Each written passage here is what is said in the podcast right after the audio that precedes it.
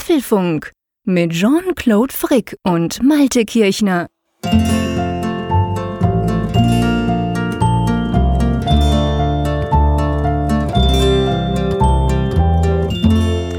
Herzlich willkommen zum Apfelfunk, genauer gesagt zur Ausgabe 82, aufgenommen am Mittwoch, dem 20. September. Ja, und ich würde mal sagen, im Unterschied zu letzter Woche werdet ihr diese Folge ganz normal runterladen können, wann immer ihr wollt, am Donnerstagmorgen oder wann auch immer. Und äh, letztes Mal ging das ja ein bisschen schief, da werden wir selbstverständlich drüber sprechen. Gar nicht schief gehen kann die Leitung an die Nordsee. Hallo Malte. Ja, die Leitung steht mal wieder. Das ist ja schon eine Standleitung, möchte ich fast sagen. Definitiv, ja, allerdings. Eine gute, schnelle Standleitung, muss man auch sagen. Wir haben selten Probleme bei unserer Connection, die wir da zwischen der Schweiz und Deutschland beziehungsweise der Nordseeküste gespannt haben. Ja, du, ähm, bevor wir dann auf unseren äh, Serverwechsel beziehungsweise die damit verbundenen Probleme der letzten Woche eingehen, würde ich sagen, wir machen mal ein kurzes Themen-Roundup. Wir haben uns einiges vorgenommen. Ja, so kurz ist das Roundup gar nicht, denn wir haben einiges auf dem Zettel. Ganz klar in der Woche nach der Keynote beziehungsweise nach den ersten Veröffentlichungen oder in der Woche der ersten Veröffentlichung, wir sind ja, wir haben sie ja noch vor uns. Freitag ist es genau. soweit, aber wir haben die ersten Reviews. Es fühlt sich schon an, als wenn die Geräte draußen sind. Und wir wollen mhm. darüber sprechen, über diese Reviews, über die iPhone 8 und 8 Plus Rezensionen. Genau, dann war ja gestern großer Tag bezüglich iOS. iOS 11 wurde veröffentlicht. Da werden wir auch mal kurz drauf gucken auf so ein paar Dinge, die mir aufgefallen sind. Auch von euch, die, der eine oder andere hat mich auf Twitter angeschrieben oder ich habe dann ein paar Sachen gelesen über vielleicht Probleme beziehungsweise Unklarheiten. Da werden wir sicher auch drüber sprechen. Ja, und mit iOS 11 ist auch AR-Kit eingetroffen. AR-Kit, Augmented Reality. Man kann jetzt also ganz tolle Sachen machen mit seiner iPhone-Kamera. Auf dem Bildschirm kann man Dinge sehen, die es gar nicht gibt. Und da sind jetzt natürlich auch die ersten Apps verfügbar. Wir haben mal geguckt, was es da für Apps gibt und was man davon halten kann. Ganz genau. Ähm, dann ist es so, wir sprechen mal kurz über Mac OS High Sierra, das ja dann nächste Woche final rauskommt. Da gibt's auch was Spannendes für iMac-Benutzer. Ja, und dann haben wir uns alle sehr gefreut, dass ja 4K kostenlos verfügbar ist auf einem Apple TV, dass entsprechende Filme als Upgrade da sind, aber leider nicht für den iMac, obwohl wir doch, doch so einen tollen Bildschirm haben. Genau, da müssen wir definitiv drüber sprechen. Ich würde mal sagen, das kriegt den, das Prädikat Enttäuschung der Woche. Ähm, und dann werden wir natürlich noch über die Apple Watch 3 sprechen. Auch da gab es ja jetzt heute bereits die ersten Reviews und da gibt's doch schon das eine oder andere Gerücht, Problem, aber auch positive News. Also das werden wir auch noch machen. Ja, und dann am Schluss gibt's natürlich noch eine Umfrage der Woche. Und dann denke ich, werden wir wahrscheinlich dieses Mal keine Zeit haben für Feedback, auch wenn ihr uns sehr spannendes, das sei hier schon mal verraten, Feedback geschickt habt, gerade auch um die, über die Apple Keynote, werden wir natürlich alles nächste Woche dann verwursteln. Aber ja, lass uns mal, bevor wir in die Themen einsteigen, mal quasi so was Apfelfunk Insight-mäßiges machen wir hatten ja das eine oder andere Problemchen letzte, ich hätte fast gesagt letzte Nacht, aber letzte Donnerstagnacht, also von Mittwoch auf Donnerstag. Erzähl mal. Ja, das hast du nett formuliert.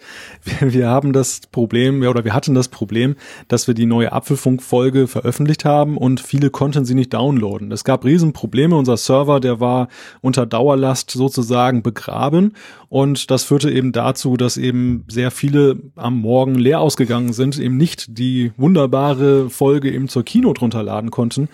Und das Ganze hat einen, eine Ursache, nämlich die, dass wir umziehen wollten. Wir hatten das ja beim letzten Mal ja auch kurz erläutert, dass wir eben von unserem technischen Dienstleister SoundCloud auf unseren eigenen Server umziehen wollten. Ja, Jean-Claude, und da haben wir, glaube ich, eine Nummer zu klein irgendwie was aufgesetzt. Definitiv. Vielleicht noch ganz kurz für die, die jetzt nicht podcasten selber.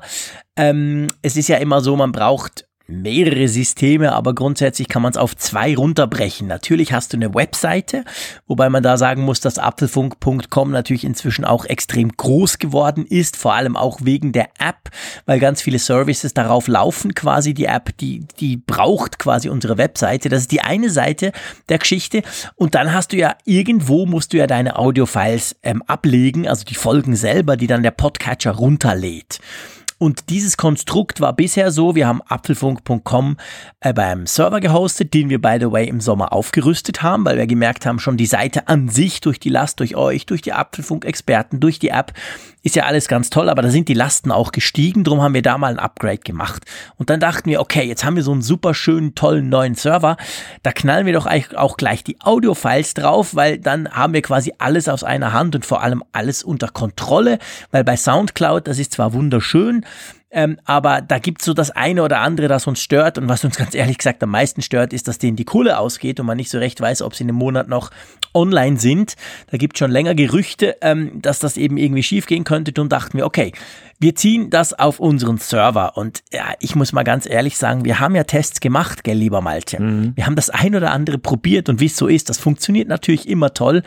Ähm, aber wenn du es dann auf die Nutzermassen, ich sag's mal so, loslässt, ja, dann ging das böse, böse in die Hosen. Wir haben schlicht und ergreifend unterschätzt, wie viele von euch unseren Podcast hören.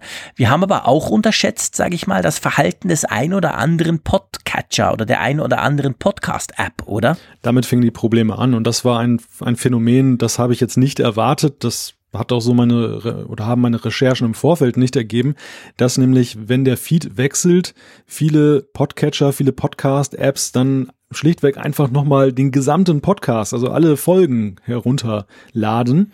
Und das sind im Falle des Apfelfunks dann ja 80 Stück. Und allein das hat ja schon zu einer massiven Überlastung unseres Servers geführt, weil das ja auch ein unnatürliches Verhalten ist, was so im Vorfeld gar nicht zu berechnen oder vorauszuberechnen war.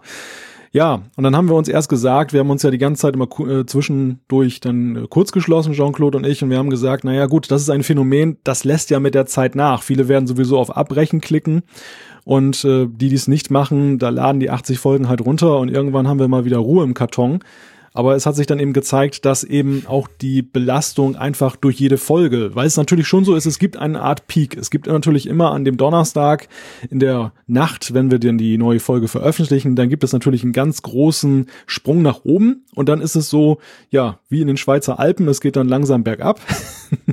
Genau. Richtung Deutschland und, ja, und dann äh, normalisiert sich das wieder und wir haben halt unterschätzt, wie groß dieser Peak ist. Obwohl wir das Projekt, das muss man vielleicht auch an dieser Stelle sagen, wir haben es ja nicht leichtfertig gemacht. Das war jetzt ja nicht so eine Schnapsidee nach dem Motto, nee, wir schalten mal um. Wir haben da wirklich das projektiert, wir haben das wochenlang vorbereitet. Auch ja in der App haben wir eine entsprechende Vorbereitung getroffen und ja, dass es dann so grandios gescheitert ist, das ist schon sehr ärgerlich gewesen, sehr schade, auch eben wegen all der Arbeit, die investiert wurde, die jetzt ja erstmal wieder zurückgedreht wurde. Vor allem hat es mir aber eben leid getan für unsere Hörerinnen und Hörer, denn äh, was ich schön fand, ist, ich meine, wenn es eine schöne Sache gibt, die man der ganzen Sache abgewinnen kann, dann sind das die Rückmeldungen, die wir bekommen haben, wo eben ja, unglaublich definitiv. viele Leute gesagt haben, mir fehlt echt was heute Morgen und das hat mir so leid getan für die Leute. Und ähm, ja. wir haben es ja Gott sei Dank dann irgendwie wieder hingekriegt, dass es dann funktioniert hat. Ja, genau. Also ich war, ich war unterwegs und der Malte hatte glücklicherweise frei am Donnerstagmorgen und hat dann den Feed entsprechend wieder auf Soundcloud zurückgestellt. Das ist auch der Status quo im Moment. Also im Moment läuft alles bestens. Ich meine, man muss sich das mal vergegenwärtigen. Es ist natürlich so, eine Folge von uns, die ist zwischen 80 und 100 Megabyte schwer.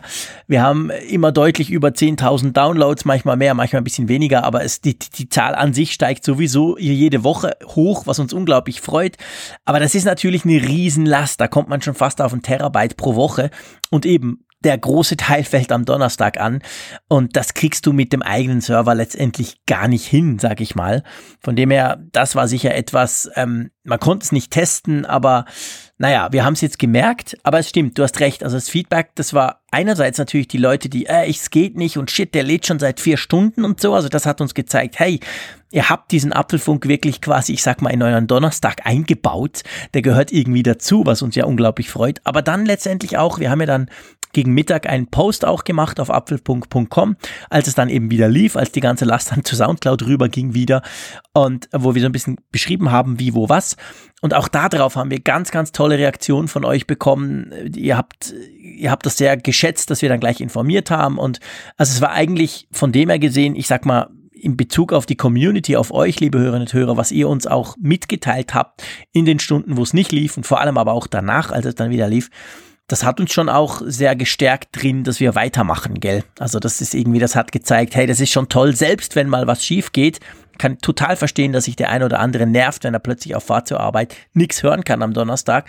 Aber irgendwie habt ihr es uns verziehen. Im Moment läuft alles wieder, aber darf man auch sagen, das Projekt ist für uns noch nicht gegessen, oder? Nein, das Projekt ist nicht gestorben, denn es ist ja, wie du vorhin auch schon gesagt hast, ein Zukunftsprojekt, was auch darauf abzielt, ja, den Worst Case zu vermeiden. Wir wollen eben vermeiden, dass durch Abhängigkeit von einem Anbieter wir irgendwann so plötzlich ohne Vorwarnung in eine Lage geraten, dass wir dann nicht mehr auf euren Podcatcher gelangen. Genau. Und das wollen wir natürlich um jeden Preis vermeiden. Das war die Intention dieses Projekts und die bleibt eben bestehen. Und deshalb werden wir ja. das weiterverfolgen. Wir haben eine ganze Menge gelernt aus der Sache. Also es, man kann so, so ärgerlich das für alle Beteiligten, für uns übrigens ja auch. Ich meine, wir hatten ja beide sehr viel Stress dann auch durch die Sache. Ja, massiv. Den Stress, den wir natürlich freiwillig auf uns nehmen, auch das muss man an dieser Stelle vielleicht mal sagen. Also Klar. es ist ja eben auch unser Hobbyprojekt. Wir verdienen hier keinen keinen Cent mit und das, was wir von euch dankenswerterweise an Spenden bekommen, das investieren wir genau eben in diese Geschichten, dass wir eben dann auch einen guten Server haben, dass wir eben auch dann die Dateien verlässlich bereitstellen können. Das wird auch in Zukunft so sein. Ja, und ähm, wir eben aus diesen Erkenntnissen, die wir jetzt gewonnen haben, können wir eben dann auch zehren. Wir können da was, wir können eben dadurch auch, ähm, hoffe ich, gewährleisten beim nächsten Mal, dass das Ganze dann eben sauberer über die Bühne geht und auch vernünftig funktioniert. Und du hast es gerade so schön gesagt. Also was ich einfach toll fand ist, und das ist ja auch nicht selbstverständlich bei Projekten, die kostenlos gemacht werden, dass eben dieser Umgang miteinander so von großem Respekt mhm. ge gekennzeichnet ist. Und das ist einfach, ja, wir loben die Community immer wieder, aber ich finde, an solchen Stresssituationen kann man eben schön ablesen dann auch, wie, wie authentisch das ist, wie, was da wirklich ist. Und das muss an dieser Stelle einfach mal gesagt werden. Das, das war schon sehr positiv und, und ja, hat uns bestärkt. Genau, das hat uns nach einer schlaflosen Nacht eigentlich dann wirklich wieder fit gemacht, das muss man ganz klar sagen. Also, wir werden etwas in der Cloud machen, wir werden den Anbieter mittelfristig wechseln, wir sind gerade in der Evaluation, da gibt es den einen oder anderen sehr guten Anbieter auch. Ähm, von dem her gesehen, das wird passieren, wir werden euch dann vorher informieren, aber das dürfte dann, das wage ich jetzt mal wirklich zu behaupten, dann relativ smooth laufen, weil wir uns natürlich eine, einen Anbieter mit entsprechenden Kapazitäten ähm, aussuchen werden. Und letztendlich, lieber Malte, muss man ja sagen, ist ja eigentlich ein schönes Problem. Wenn man so viele Hörerinnen und Hörer hat, dass man quasi kapazitätsmäßig aufrüsten muss, ist ja eigentlich auch cool, oder? Ja, also was mir bewusst geworden ist bei dieser ganzen Aktion ist, wir haben so viele Leute angeschlossen am Apfelfunk. Das mhm. ist so, als wie die Stromversorgung einer Großstadt. Und ja, wir haben dann halt dummerweise versucht, die Großstadt an eine 220 Volt Dose anzuschließen. Und genau, das ging irgendwie nicht. Genau so endete es dann. ja, ganz genau. Okay, also im Moment, wir sind wieder da, alles bestens. Ihr könnt das runterladen ohne Probleme.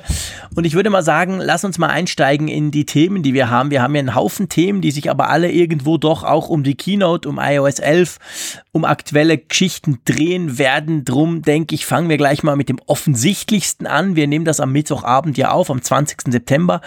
Eineinhalb Tage später kann man sagen oder knapp zwei Tage später, nämlich am Freitag, dem 22. kommt ja das iPhone 8 und das iPhone 8 Plus in den Verkauf. Also sprich, dann kann man sich's irgendwo abholen gehen, kriegt es vielleicht zugeschickt, wenn man es vorbestellt hatte.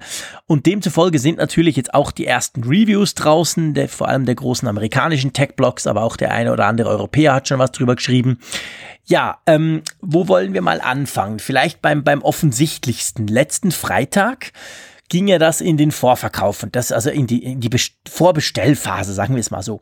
Und das ist ja immer so eine Sache, also ich weiß nicht, wie du das machst, ich mache das immer so, ich setze mich dann an meinen Mac und rufe dann Apple.com, also die Schweizer Seite auf, suche mir so zwei, drei Modelle raus und verfolge dann so innerhalb ein paar Stunden die Entwicklung, weil meistens bisher war es so, zum Beispiel bei iPhone 7, war es dann so, dass das iPhone 7, glaube ich, in Jet Black war es.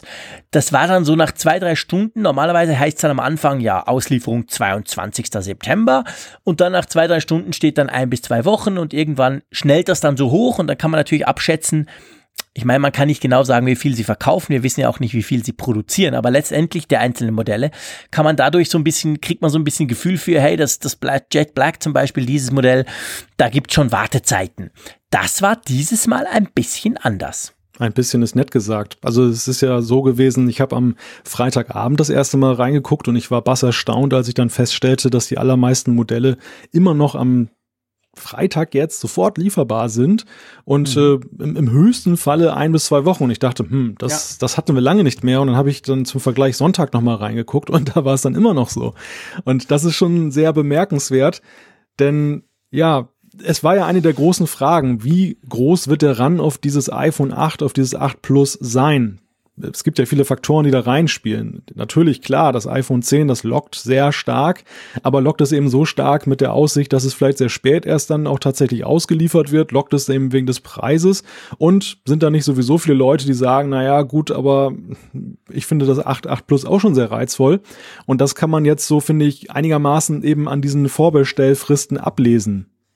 Ja, das ist definitiv so. Ich denke, ähm, das iPhone 10 kannibalisiert natürlich die, die, die beiden anderen neuen iPhones, das ist völlig klar. Gerade wer bereit ist, viel, viel Geld auszugeben, ähm, vielleicht zum Beispiel ein iPhone 8 Plus in Erwägung gezogen hat, das ja auch je nach Ausstattung locker mal 1000 Euro kostet, der ist eben vielleicht auch bereit zu sagen, okay, lege ich noch 200 oder 300 drauf, kriegt dann das super duper Modell, warte halt noch ein bisschen länger. Das Problem, das ich natürlich da jetzt mal ganz generell für Apple sehe, ist, ist, ist zweierlei. Also auf der einen Seite, klar, dieser iPhone 8 Launch sagen wir mal, ist verhaltener. Ich würde auf keinen Fall von einem Misserfolg sprechen, das wissen wir einfach noch nicht, aber er ist deutlich verhaltener wegen dem iPhone 10. Auf der anderen Seite ist es ja so, das hat man schon an der Keynote gespürt, das hat man in den Tagen danach lesen können und diese Sachen gehen weiter. Das iPhone 10 kommt am 3. November in den Verkauf, aber seien wir ehrlich, die wenigsten werden es wahrscheinlich dann bekommen.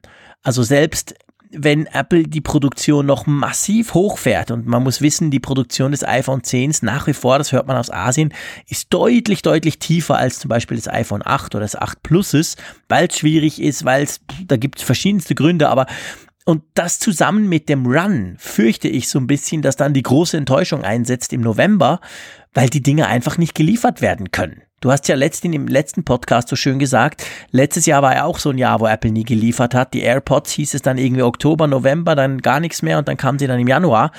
Ähm, ich sag euch ganz ehrlich, ich fürchte was ganz ähnliches mit diesem iPhone 10. Einfach die Kombination schwierig zu produzieren, tiefe Produktionsrate oder tiefere, zusammen mit diesem unglaublichen Hype, der definitiv um dieses Gerät stattfindet.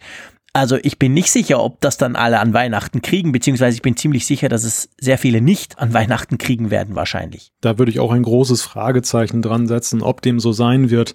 Und ja, die AirPods lassen grüßen. Wobei bei den AirPods, die sind natürlich jetzt, wenn wir beim Thema Vorbestellung sind, ja auch so ein Gradmesser. Wenn ich mich erinnere an die AirPods bei dem Verkaufsstart letztes Jahr, da war es ja tatsächlich so, binnen Minuten schnellten ja die Wochen hoch. Ja. Und hier bei den iPhones, da war es wirklich extrem verhalten und es wird für Apple auch so eine interessante Probe werden, also medial jetzt. Sie, sie leben ja auch von diesem Bild der, der Ansturm auf das iPhone, auf das mhm. neue iPhone. Wenn am Freitag um morgen dann um neun Uhr oder zu welcher Uhrzeit auch immer der Apple Store aufmacht, die Leute dann das haben wollen. Naja, ich glaube, nach den Vorbestellfristen jetzt so richtig viele werden da sicherlich nicht kampieren, weil warum soll man das tun?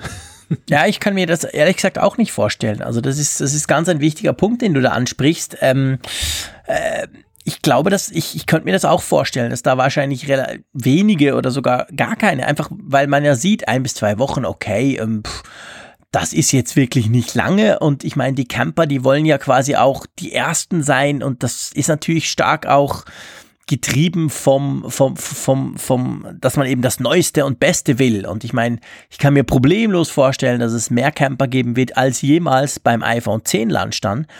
Aber der Achter jetzt, das dürfte wahrscheinlich verhaltener werden. Ich weiß es nicht. Ähm, von dem her gesehen bin ich da echt gespannt drauf. Ich muss ja sagen, nach wie vor, das habe ich schon letzte Woche gesagt, ich finde das iPhone 8 ja nicht schlecht und das sieht man auch in allen Reviews. Alle schreiben mehr oder weniger dasselbe. Sie schreiben, es ist das beste iPhone bisher. Dummerweise wurde das noch viel bessere iPhone bereits vorgestellt. Man kann es nur noch nicht kaufen. Und das ist genau das Dilemma. Also alle sagen zum Beispiel, die Kamera sei wirklich outstanding. Also The Verge zum Beispiel, aber auch andere, TechCrunch und so weiter. Viele haben sich auf die Kamera festgelegt und sagen, das sei einfach nochmal tatsächlich ein Schritt vom iPhone 7 gewesen. Und äh, generell kommt es eigentlich extrem gut weg. Und alle schreiben auch, sie versuchen diesen Review zu machen, quasi ohne ans iPhone 10 zu denken. Ganz am Schluss schreiben dann alle, aber eben, ha, blöderweise gibt es das iPhone 10. Also schwierig. Ich, man könnte es fast zusammenfassen, ein ganz klasse iPhone im langweiligen Design, aber durch das tolle neue spannende iPhone 10 hat's das Ding echt schwer. Also ich bin auch selber gespannt. Ich, ich werde das morgen kriegen. Ich werde mir das morgen anschauen. Und ich, ich bin sehr gespannt drauf. Klar habe ich das 10er im Hintergrund, aber letztendlich jeden Tag arbeite ich im Moment mit dem 7er. Also ich werde es dann unter diesem Aspekt mal anschauen. Wie ist es denn jetzt einfach als iPhone, das halt genau gleich aussieht wie die anderen, aber innen doch viel Technik hat. Ich meine, ich weiß nicht, wie du siehst, was ich so gelesen habe und gehört habe auch. Man kann wahrscheinlich ohne Übertreibung sagen, 80 bis 90 Prozent der Technik des iPhones 10 steckt auch im iPhone 8 Plus. Aber das Design halt leider nicht. Und die Emotionalität nicht. Ja, obwohl das Design sich ja auch in einem Punkt ja fundamental geändert hat, nämlich mhm. was die Rückseite betrifft. Wir hatten ja bei den letzten Modellen immer den Metallrücken, jetzt haben wir den Glasrücken und wenn man den sich jetzt auch in den ersten Reviews betrachtet, das hat irgendwie Charme. Also alleine diese Reflexion, ja. das ist ja im Grunde genommen Jet Black nur in beständiger und das ist ja, ja im, Übrigen etwas, ein, ein Aspekt, den wir auch letzte Woche oder den ich besser gesagt, ich hatte ihn eigentlich im Hinterkopf, habe ihn dann aber vergessen, angesichts der Fülle der Themen, dass ja eben Jet Black, was ja groß eingeführt wurde, eben letztes Jahr, jetzt ja auch schon kurzerhand wieder verschwunden ist. Einfach aus dem Grunde auch, weil es ja eigentlich Quatsch ist, denn das Space Gray Modell jetzt mit dem Glasrücken hat ja in, in wesentlichen Punkten ja eine gewisse Ähnlichkeit. Es, es reflektiert, also es hat jetzt diese mhm. glänzende Oberfläche, aber es ist eben nicht so anfällig für Kratzer und interessant ist in dem Zusammenhang auch, dass viele Rezensenten jetzt ein Jahr danach, jetzt zur Veröffentlichung des neuen iPhones, dann nochmal geschrieben haben, wie es um ihre Jet Black Modelle steht, sofern sie eines haben.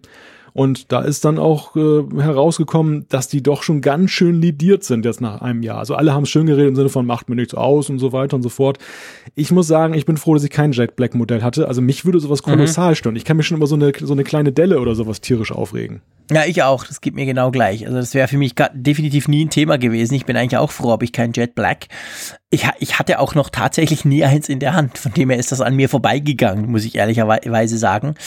Ähm, es stimmt, also die Glasoberfläche kommt extrem gut weg bei allen und vor allem, was ich sehr, sehr spannend finde, und da bin ich, ich sag das jetzt mal offen, da können wir ein kleines Experiment wagen, da bin ich extrem drauf gespannt, wenn ich das Teil morgen, morgen kriege und dann versuchen werde aufzusetzen, ähm, also alles drauf zu spielen. Ich habe ja immer Hüllen, das wisst ihr. Bei mir kommt immer sofort auf jedes Smartphone eine Hülle drauf. Das hängt aber vor allem mit der mit der Griffigkeit zusammen. Ich finde eigentlich alle Smartphones, also nicht nur die iPhones, aber bei denen ist es ganz besonders schlimm, sind mir einfach zu rutschig. Da habe ich permanent Angst, die Dinger fallen zu lassen. Drum tue ich eine Hülle drum. Und ich habe jetzt überall gelesen, diese Glasoberfläche, die sei echt toll, auch weil sie so richtig fest haftet in der Hand. Das sei überhaupt nicht mehr rutschig, schreiben sehr viele. Da bin ich echt gespannt, ob das vielleicht das erste iPhone wird, das ich nicht mit einer Hülle brauche. Wahrscheinlich nicht.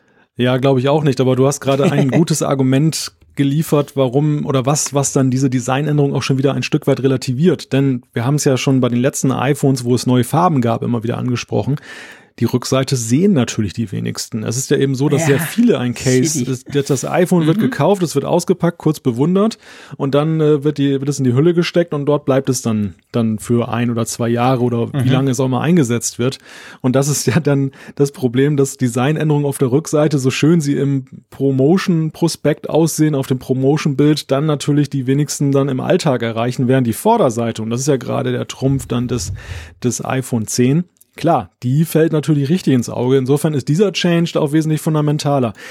Ja, weißt du, also wenn ich das iPhone 8, das 8 Plus mal so betrachte, jetzt so die, die Rezensionen, ich finde, diesen Produktstart umgibt irgendwie ein, eine ganz komische Stimmung, so, wenn ich das jetzt so mal mhm. bilanziere, die vergangene mhm. Woche. Es ist, wie du sagst, so dieser Schatten des iPhone 10, der schwebt über uns.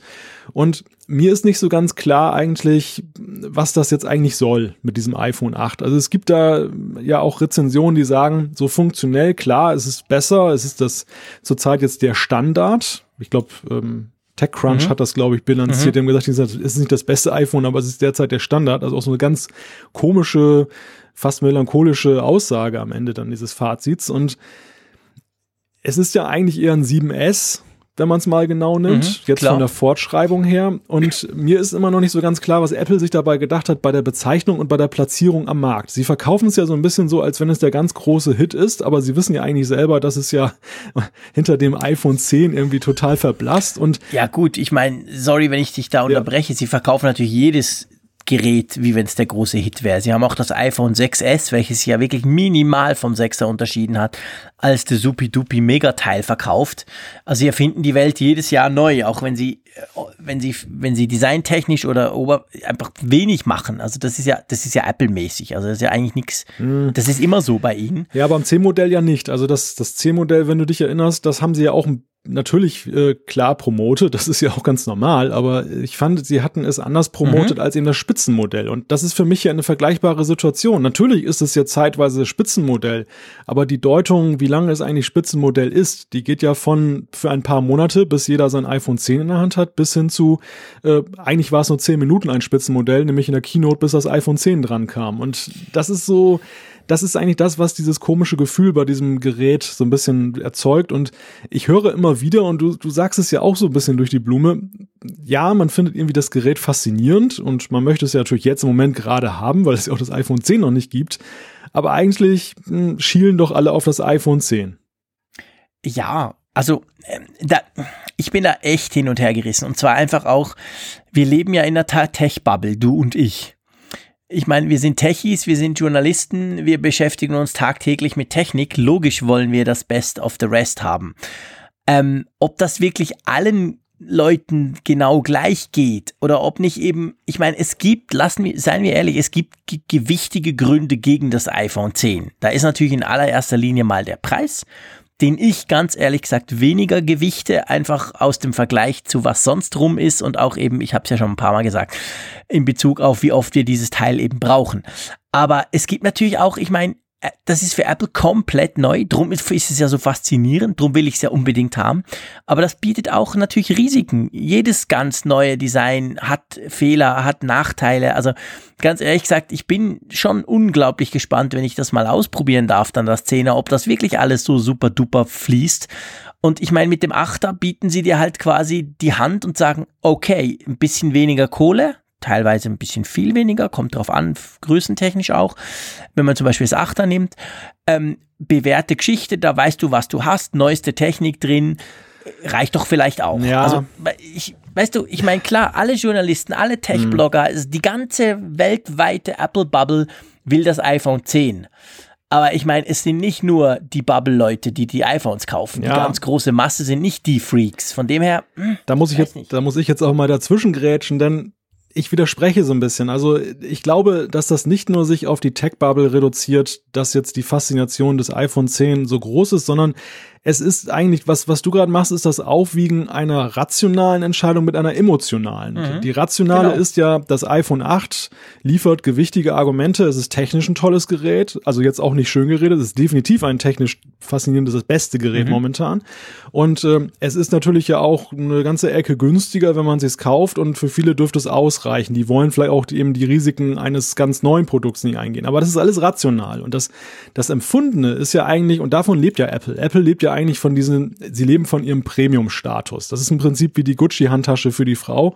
Das ist, äh, man will ja auch ja nicht das äh, billige Taco-Modell dann da gleichsetzen, was jetzt natürlich übertrieben ist, aber es geht einfach so ein bisschen um den Punkt, ähm, das Beste ist immer der Maßstab gewesen bei Apple. Und das ist einfach so das Schwierige, dass das zu kommunizieren jetzt, dass das, was jetzt ist, obwohl es im Schatten eines anderen steht, äh, auch gut ist oder jetzt, jetzt das Beste ist. Und das, das macht irgendwie diese ganze Geschichte so ein bisschen diffus, wie ich das empfinde, auch so nach dem Lesen der Rezension. Also ich, ich bemerke bei den Rezensenten, dass sie eben genau das Gleiche irgendwie im Hinterkopf haben, wenn sie diese Reviews schreiben. Sie sind nicht so unvoreingenommen, als wenn es nur dieses iPhone 8 gäbe.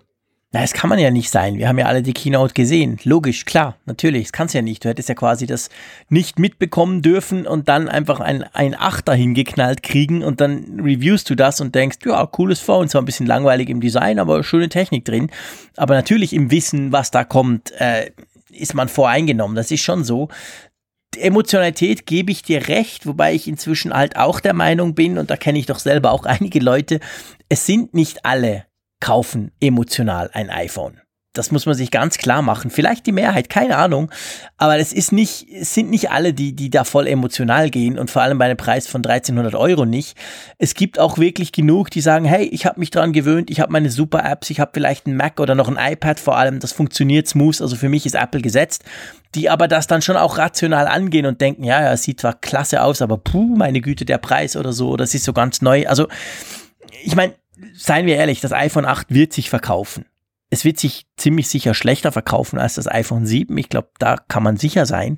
Aber es ist ja nicht so, dass es ein kompletter Ladenhüter wird. Ich habe irgendwo gelesen, da hat irgendeiner, ich weiß, glaube ich, war die NCZ, totaler Quatsch, in meinen Augen hat geschrieben, quasi das iPhone 8 sei das iPhone 5C von Apple.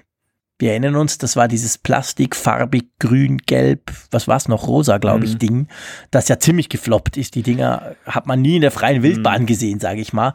Eh, so weit würde ich auf keinen Nein. Fall gehen, oder? Nein, kann man, kann man nicht vergleichen, weil einfach die Intention hinter dem C-Modell auch eine, eine ganz andere war. Da ging es ja wirklich darum, eine ganz neue Käuferschaft zu erschließen, die nämlich dann etwas sparen will nach unten hin und Du hast ja schon gesagt, also es, es wird natürlich immer diejenigen geben, die eine rationale Entscheidung treffen, die nach zwei Jahren Vertragslaufzeit oder wie viel auch immer, wenn sie eben dann verlängern, dann sagen, was reicht mir aus, ich brauche nicht das Premium-Modell. Die wird es geben und, und die werden eben hier erfasst, die beim C-Modell, glaube ich, nicht interessiert waren. Das, also insofern ist das schon ein, ein Unterschied, den ich jetzt nicht quantifizieren kann, aber ich denke, mhm. der wird schon, der wird schon nennenswert sein es, es wird sich ganz klar verkaufen, da habe ich auch keinen Zweifel. Aber die Frage ist eben, Apple lebt natürlich auch sehr stark eben von der Masse. Also die Masse spielt eine Rolle. Sowohl eben jetzt, wir sehen es bei den Vorbestellfristen, dann bei dem Interesse, wenn die Leute vor der Tür stehen, aber im Endeffekt natürlich dann auch, wenn die Quartalzahlen kommen, eben davon, dass sie sich behaupten als der zweitgrößte Smartphone-Hersteller der Welt. Ja, ja, klar. Also ich meine, das ist eine gigantische Herausforderung, aber das war sich Apple ja auch bewusst. Das ist ja jetzt nicht so, dass sie denken, oh scheiße, was haben wir denn da gemacht? also von dem her gesehen, das war ja völlig klar. Ähm, ich denke, die Zahlen werden schlechter sein. Einfach, und zwar vor allem der, der schlechten Lieferbarkeit dieses iPhone 10s geschuldet. Hm. Wenn sie das in Millionen, Millionen herstellen können in den nächsten paar, paar Wochen und das tatsächlich alle kriegen, die es wollen, dann denke ich, sieht es glänzend aus, weil ich mache mir keine Illusion, das iPhone 10 völlig egal des Preises wird sich fantastisch verkaufen, da bin ich hundertprozentig sicher. Aber so quasi mit, sagen wir mal, vielleicht einer verhaltenen Begeisterung fürs iPhone 8 und dem iPhone 10, das zwar alle, du sagst es, ich sag mal, sicher viele wollen, aber wahrscheinlich viele nicht kriegen das ist dann schon ein Problem. Also ich könnte mir schon vorstellen, dass das irgendwo dann sich vielleicht sogar in den Quartalszahlen niederschlägt. Das wissen wir natürlich dann erst nächstes Jahr. Aber es ist definitiv ein spannender Moment für Apple. Und ich gebe dir natürlich recht, äh, marketingmäßig ist das relativ schwierig im Moment. Das merkt man auch beim Umgang von Apple mit uns Journalisten. Natürlich versuchen sie alles, dieses Achter hin und das Zehner ist überhaupt kein Thema mehr jetzt nach der Keynote quasi, so nach dem Motto, ja, das kommt dann später und da haben wir noch nichts und tschüss. Also kann ich nachvollziehen, aber gefällt mir halt nicht, weil klar, ich glaube, jeder der diesen Apfelfunk-Podcast hört sowieso, möchte natürlich jetzt ein iPhone 10, das morgen in den Verkauf geht und nicht ein 8er. Ja, ja, ja, also es ist ein ganz spannendes Jahr, was die Vermarktung angeht. Wir, wir haben hier etwas, was wir so eigentlich noch nie erlebt haben bei Apple. Nee. Eben, dass man dieses Splitting hat, des, des äh, Line-Ups, also der Produkte. Vor allem das Splitting nach oben. Ja, ja, genau. Ja schon mal Splitting nach unten, eben dieses 15 und dann kam da mal ein iPhone SE und so, ja. wo du sagen kannst, okay, für ein bisschen weniger Kohle kriegst du das, vielleicht reicht das auch für dich. Ja. Aber das Splitting nach oben quasi, Topmodell hier und hier nochmal Topmodell mit neuem Design und Zukunft von Apple äh, gleichzeitig und die, die kämpfen quasi gegeneinander. Das ist, das ist natürlich übel. Ja, also wie gesagt, ich wehre mich gegen den C-Vergleich, denn das war das, das, nee, das, ist, das C war ein Experiment nach unten. Das war ein, ja. das war ein Experiment, was auch völlig ging. unabhängig vom Premium-Modell lief. Es stand in dem mhm. Moment, wo das Premium-Modell dann vorgestellt wurde, völlig außer Frage, dass die meisten eben dorthin streben werden. Es war eigentlich nur die spannende Frage, ob eben dann auch Käuferschichten, die für Premium nicht zu begeistern sind, dann eben auf C gehen, was zwar immer noch teuer war, aber eben günstiger als das Premium-Modell. Genau. Also das hat nicht funktioniert, aber das hier ist eine ganz andere Gemengelage, insofern auch eben für uns, die wir das dann analysieren, eine ganz spannende Geschichte. Ein Thema, was ich bei den Ja? Ja, schießt du, ich sag dann nachher noch, eine, ich mache nachher noch eine Kaufberatung. ja, vielleicht passt das auch noch dazu. Ich, ich weiß ja um ein Feature beim iPhone 8 und 8 Plus und später natürlich auch beim 10, das dir, lieber Jean-Claude, ganz besonders wichtig ist, Fast Charging. Und da gab es ja jetzt im Zuge der Rezension auch erste Erkenntnisse, allerdings ein bisschen ernüchternd, oder? Äh, ja, also ja, es ist nicht ganz so schnell, wie andere das können. Ähm, wobei, ich glaube, vor allem die große Ernüchterung war, und die habe ich ja auch, also das habe ich ja letztes Mal schon gesagt, war halt, dass du out of the box nichts damit anfangen kannst. Also ich sag mal, meine, na, meine Frau ist ein schlechtes Beispiel, die kann genug Technik von mir sonst nutzen, aber äh, irgendjemand, der sich dieses iPhone kauft und dann am Flughafen denkt, so cool, jetzt lade ich mal zehn Minuten und dann ist das supi-dupi, ähm, ja, der hat nichts davon, weil er nur dieses, dieses shitty 5 Watt Netzteil beiliegt. Also du musst wirklich äh, ziemlich Geld investieren oder eben ein Fast Charge fähiges von Android haben. Damit geht's dann schon schnell. Aber es ist offensichtlich so, dass es nicht so schnell geht, wie andere das machen. Namentlich genannt sei hier mal wieder Samsung und vor allem natürlich OnePlus wobei da alle zugeben, selbst Samsung, dass irgendwie die Chinesen da einen Dreh gefunden haben, der noch keiner rausgefunden hat. Kein Smartphone lädt so schnell wie das OnePlus, also zum Beispiel das OnePlus 5. Das ist unglaublich. Das steckst du ein. Ich habe mir noch nicht die Kaffeemaschine aktiviert, da ist das Ding schon fast voll. Das ist ganz, ganz crazy. Die nennen das ja Dash Charge. Ist auch proprietär, kannst du sonst mit keinem anderen Ding brauchen. Ähm, also von dem her im Vergleich zur Konkurrenz ist es wohl eher langsam. Aber gut, ich sag da ganz klar, ich nehme, was ich kann. Und je schneller, desto besser. Und es ist definitiv schneller als vorher. Also ist es für mich schon mal okay. Auch wenn ich mir natürlich wünschen würde, dass das iPhone 8 in fünf Minuten auf 100 Prozent lädt. Aber das müssen wir, da müssen wir noch ein bisschen drauf warten, oder? Ja, witzig ist in dem Zusammenhang, dass ja auch irgendwo zu lesen war, dass vielleicht mit einem iOS-Update da auch nochmal an den Zeiten geschraubt wird. Ja, das ist wird. komisch. Mhm, also definitiv. augenscheinlich nicht nur eine Hardware-Frage. Nee. Also die Hardware ist durchaus fähig zu mehr, aber man hat es wohl irgendwie per Software gedrosselt, aus welchen ja. Gründen auch immer. Ist natürlich auch eine kitzelige Geschichte. Wir wissen ja nun von, von Samsung, wohin das führen kann, wenn man das so äh, das ist ein Punkt macht. Mit dem, mit dem Akku, genau. Aber zum Beispiel Samsung ist auch da ein gutes Beispiel. Da habe ich das erste Mal gelernt, dass dieses Fast Charge sehr viel es gibt nicht wenige, die sagen sogar mehr mit Software zu tun hat als mit Hardware. Beim Galaxy S8 war es am Anfang so, äh, das wurde dann mal mit einem Update behoben. Wenn du quasi den, du hast ja so ein ähm, Always-On-Display, also das ist ja so ein Amulett und da kannst du ja gewisse Dinge anzeigen lassen, auch wenn das, wenn der Screen eigentlich aus ist, dann ist so ein Teil des Bildschirms quasi an. Wenn der aktiviert war und wenn du da zum Beispiel viele Dinge drauf gepappt hast, zum Notification und ein schönes Bildchen und so, und dann hast du das Ding eingesteckt, dann hat der irgendwie softwaretechnisch, der hat dir zwar angezeigt, ja, Fast Charge, coole Sache, hat aber nur, äh, wie sagt man dem, Normal Charge gemacht. Und da haben sie dann quasi mit dem Software-Update dem, dem Teil beigebracht, hey, okay, der Bildschirm ist zwar an, aber du kannst trotzdem fast chargen.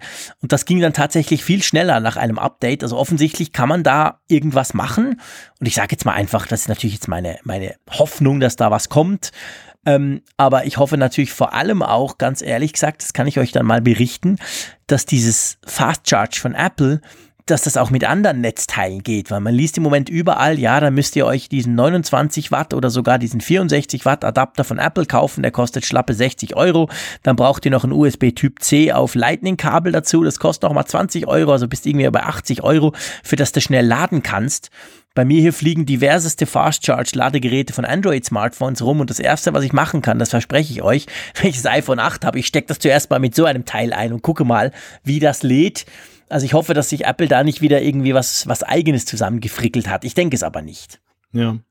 Ein Punkt, den wir vielleicht noch ansprechen sollten, der auch äh, in den Rezensionen übergreifend gelobt wurde, das ist das True Tone Display. Mhm. Also wir haben ja jetzt ja diese Funktion, die wir vom iPad kennen, dass sich dann die Farbtemperatur dann der Umgebung anpasst. Das haben wir zum ersten Mal auch auf dem iPhone und das wird als ganz fantastisch empfunden.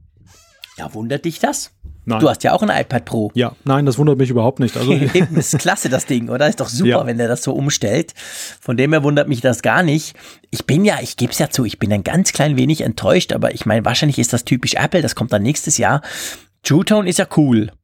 Aber das mit dem iPhone 10.5, äh, Quatsch, iPad Pro 10.5 eingeführte, wie heißt es? Das andere, das mit den 120 Hertz, das hat auch so einen schönen Marketingnamen. Ja, Promotion. Genau, Promotion. das wäre natürlich auch geil gewesen, wenn sie das schon eingeführt hätten, aber ich nehme an, das braucht irgendwie noch zu viel Akku. Beim ja doch viel kleineren iPhone-Akku als beim iPad. Das kommt dann nächstes Jahr als ganz große Neuerung vielleicht. Aber True Tone finde ich, kann ich mir sehr gut vorstellen, dass das eine klasse Sache ist. Ja, du hast, du hast ja die Frage auch noch aufgeworfen am Anfang, ist denn das iPhone 8 eigentlich nur ein iPhone 7S? Wahrscheinlich schon, oder? Ja, also unterm Strich haben wir S-Updates erlebt, die eben die gleiche Güte hatten. Es ist ja so, das S-Update es wird ja sowieso immer gerne despektierlich so darauf herabgeschaut. Mhm. Wir haben aber eigentlich ja erlebt bei den letzten S-Modellen, dass das eigentlich häufig großartige Erweiterungen waren. Also wir haben viele interessante Features, die wir heute als selbstverständlich Absolut. ansehen. Zum Beispiel, ich meine, glaube, Touch ID ist auch mit einem S-Update. Ja, gekommen. klar. Touch ID kam mit einem S-Update, Siri kam mit einem ja. S-Update. Ähm, und vor allem, das ist das eine, also technologisch sind das immer ganz hervorragende Geräte. Und es ist halt auch jedes Mal ein für gewisse Leute sehr wichtiges Bugfixing dabei. Wir erinnern uns an die iPhone 6, die Bandgate-Geschichte. Das Ding hat verbogen, wenn du es hinten in der Tasche getragen hast bei gewissen Leuten. Das wurde mit dem iPhone 6S dann behoben. Anderes Aluminium war dann irgendwie weg. Und das ist auch das, und da kommen wir vielleicht in, zu, zur kleinen Mini-Kaufberatung. Da, das ist auch das, was ich eben beim iPhone 10 so ein bisschen befürchte. Also klar, Apple Quality, alles super duper, aber ich kann mir nicht vorstellen, dass da alles so sauber funktioniert. Sage ich euch ganz ehrlich. Da wird noch der eine oder andere Haken hervorkommen. Und an und für sich wäre dann so ein iPhone 10s, ich sag's mal so, wahrscheinlich dann die perfekte Maschine, oder?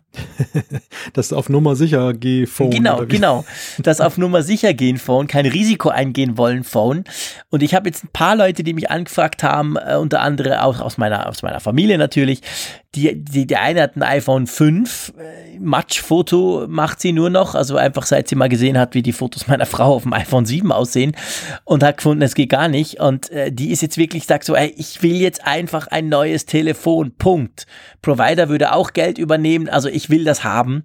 Und ich habe ihr ganz klar gesagt, und ich sage euch ehrlich, ich habe kein schlechtes Gewissen, ich habe gesagt, hey, kauf ein iPhone 8, Punkt. Kauf dir das Ding.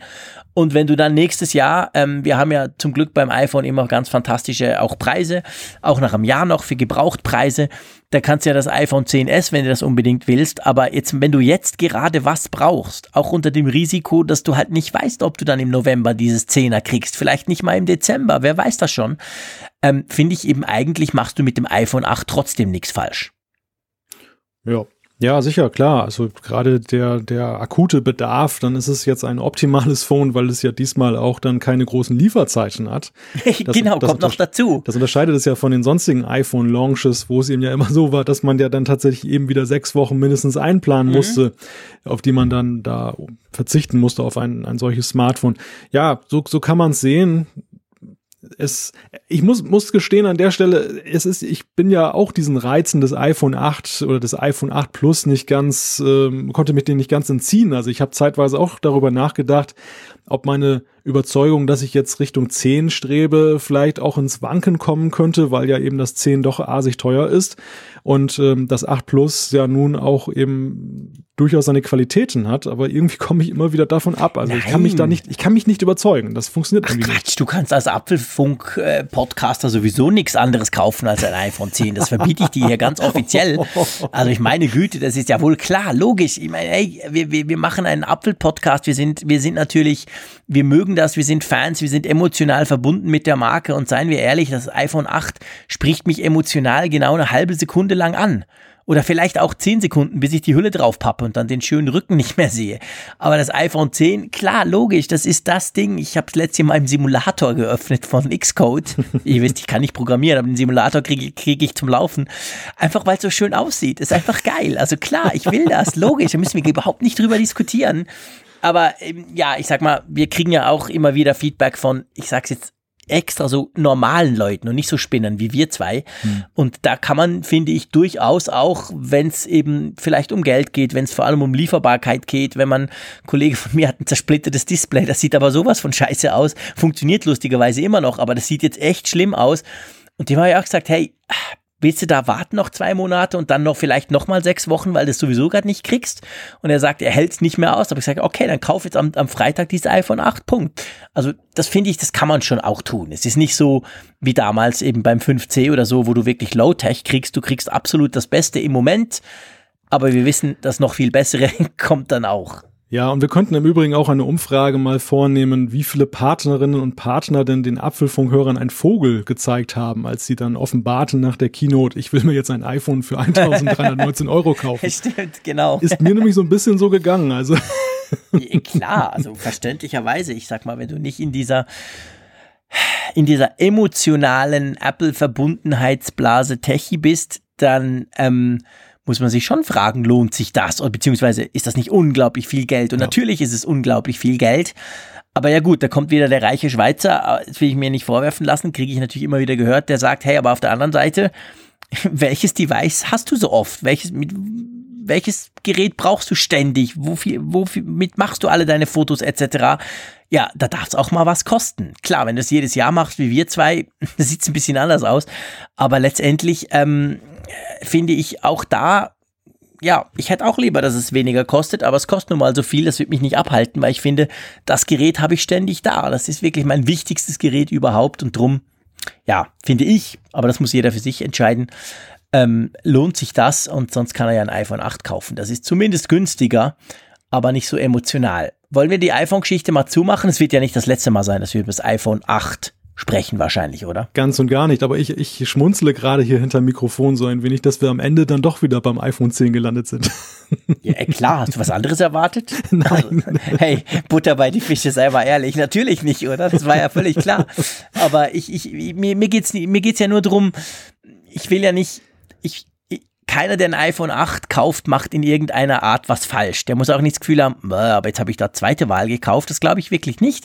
Aber natürlich, klar, wir sowieso und es gibt eben auch andere als wir, für die das vielleicht Sinn machen mag. Aber ich gebe zu, es sind offensichtlich weniger, wie man an den Lieferfristen sieht. Ähm, von dem her gesehen, klar, wartet die Apple-Welt halt. Sie hat ein schönes iPhone gekriegt, sie hat zwei schöne iPhones gekriegt, aber eigentlich wartet sie auf das, was sie noch nicht gekriegt hat. Hm. Und das kommt ja dann vielleicht mal. Aber du, überleitungsmäßig ganz plump, was wir gekriegt haben, ist ja immerhin schon mal eine coole neue Software. Genau. Gestern hat nämlich Apple den Schalter umgelegt und damit das Internet für ein paar Stunden langsam gemacht. Gehen wir von 10 zu 11. Ja, genau. Zählen wir mal weiter und dann, dann sind wir nämlich ganz schnell bei iOS 11. Die das Update für das iPhone-Betriebssystem oder auch iPad-Betriebssystem ist da. Es ist jetzt final. Alle können es kriegen. Und die erste gute Nachricht für alle, die die Golden Master-Version schon eingespielt haben, ist, es hat sich nichts mehr dran verändert. Also die war wohl wirklich schon gut und final. Das ist jetzt deckungsgleich. Wer über das Beta-Programm das Update gezogen hat, der muss jetzt kein zweites Mal dann runterladen. Ja, und das ist ein ganz wichtiger Hinweis, den habe ich in unser kleines Skript geschrieben, weil ähm, mich haben jetzt einige per Twitter und per sogar per Mail angefragt, äh, komisch, ich krieg das nicht, da kommt nichts runter, was ist denn los gestern am Abend? Und ja, eben, die Goldmaster, wenn ihr die letzte Woche schon drauf gespielt habt, ist das die gleiche wie die, die sie jetzt ausgeliefert haben. Darum kam da auch entsprechend kein Update mehr. Gilt übrigens auch für die Apple Watch. Auch da war es so, letzte Woche Goldmaster. Und da ist bei WatchOS 4 jetzt auch nichts mehr angekommen äh, am Dienstag. Aber ja, es war, es war ein Brummer. Also ich habe es auf mein iPad Air 2 gespielt, das ist unser Familien-iPad. Und das, da war vorher noch nichts drauf von iOS 11 und das waren dann äh, schlappe 1,8 Gigabyte. Mhm. Das entspricht aber eigentlich auch so der Standardgröße von diesen schon, Updates, gell? ja. Mhm, ich ja. war gar nicht mehr so sicher, ob es immer so groß ist, aber ich glaube schon, gell, diese, diese quasi diese großen Nummern, diese Nummern, also nicht 10 Punkt irgendwas, sondern diese 10, 11, 12, 9, das sind immer so große Dinger, gell? Ja, ja, ja. Also erfreulich ist ja zunächst einmal, dass es nicht viel größer geworden ist. Man könnte ja meinen, mit mehr Funktionen wird es auch mal größer und das verbrennt ja dann auch so ein bisschen den Speicher auf dem Gerät. Und diese Befürchtung kann man den Update-Willigen nehmen Insofern ist es eher eine Frage von, will man eben den neuen Funktionsumfang haben, mag man das, was man da vorfindet. Ja, ganz genau. Ähm, ich habe gedacht, wir haben ja schon viel über iOS 11 gesprochen in, in Apfelfunk. Ihr dürft gerne auf apfelfunk.com mal durchgucken. Das haben wir überall drauf. Ähm, mir sind zwei, drei Dinge aufgefallen. Und zwar auf der einen Seite, dass Apple, und das hat mich dann doch ein bisschen erstaunt, vor allem während der Beta-Phase hat mich das erstaunt. Apple schaltet ja, sobald du iOS 11 drauf hast, schaltet ja bei den Kameraeinstellungen auf diesen neuen Standard um, also nicht mehr JPEG und ähm, MP4, sondern ähm, pff, Jetzt bin ich super vorbereitet. Wie heißt denn das schöne Teil? HEVC, glaube ich. HEVC, genau. Und ja. HEVV irgendwie als Videocodec. Das ist viel platzsparender, ohne Qualitätsverlust im, im Bezug auf JPEG. Also das ist eigentlich eine saubere Sache. Problem bisher war aber, dass du das natürlich nur beim iOS 11 brauchen konntest und wenn du das auf Twitter oder Facebook knallen wolltest, kam eine Fehlermeldung. Darum habe ich es damals schon im Juli dann abgeschaltet mit den ersten Beta-Versionen. Aber ich habe heute mal getestet und habe gemerkt, hey, das funktioniert. Also gestern kam ein Update von Google Fotos, meinem bevorzugten Fotodienst. Der kann das jetzt, der verarbeitet das jetzt, der nimmt das jetzt hoch in die Cloud. Ähm, Facebook, Instagram, Twitter habe ich heute getestet, funktioniert auch. Die übernehmen das, kennen das, zeigen das an.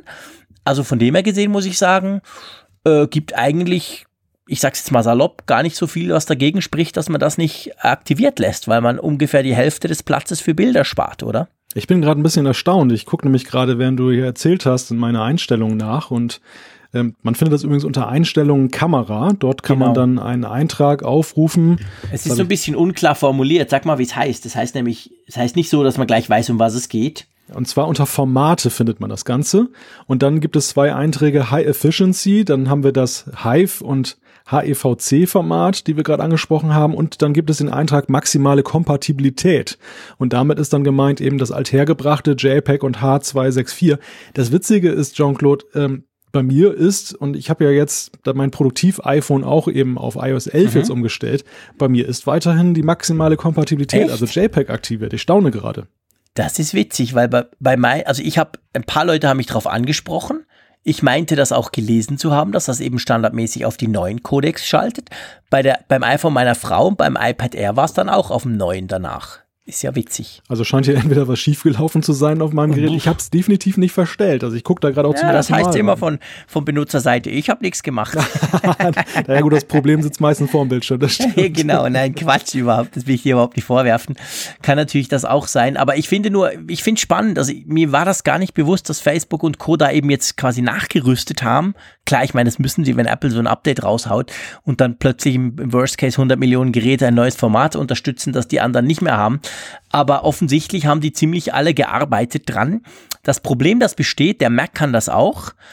Ähm, aber das Problem, das natürlich besteht, wenn man zum Beispiel ein, ich habe das heute mal getestet, wenn du zum Beispiel ein so äh, eben das in der Cloud hast, wie ich zum Beispiel mit Google Fotos, die das jetzt auch können, und dann lädst du das zum Beispiel auf einen PC runter mit Download, Foto runterziehen aus der Cloud.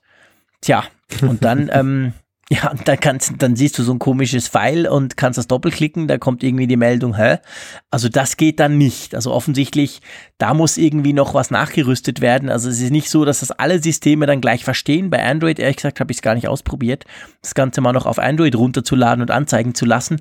Also es ist natürlich schon, ich sag mal, im Moment Apple only und im Moment, wobei man auch sagen muss, das ist ein Standard. Das ist nicht irgendwie Apple, die da was mal gemacht haben. Das ist ein ein zugelassener Standard in, in diesem ganzen Format Wirrwarr. Aber ähm, also man muss sich schon überlegen, wo will man mit den Fotos dann hin und was will man mit denen auf welchem Gerät machen.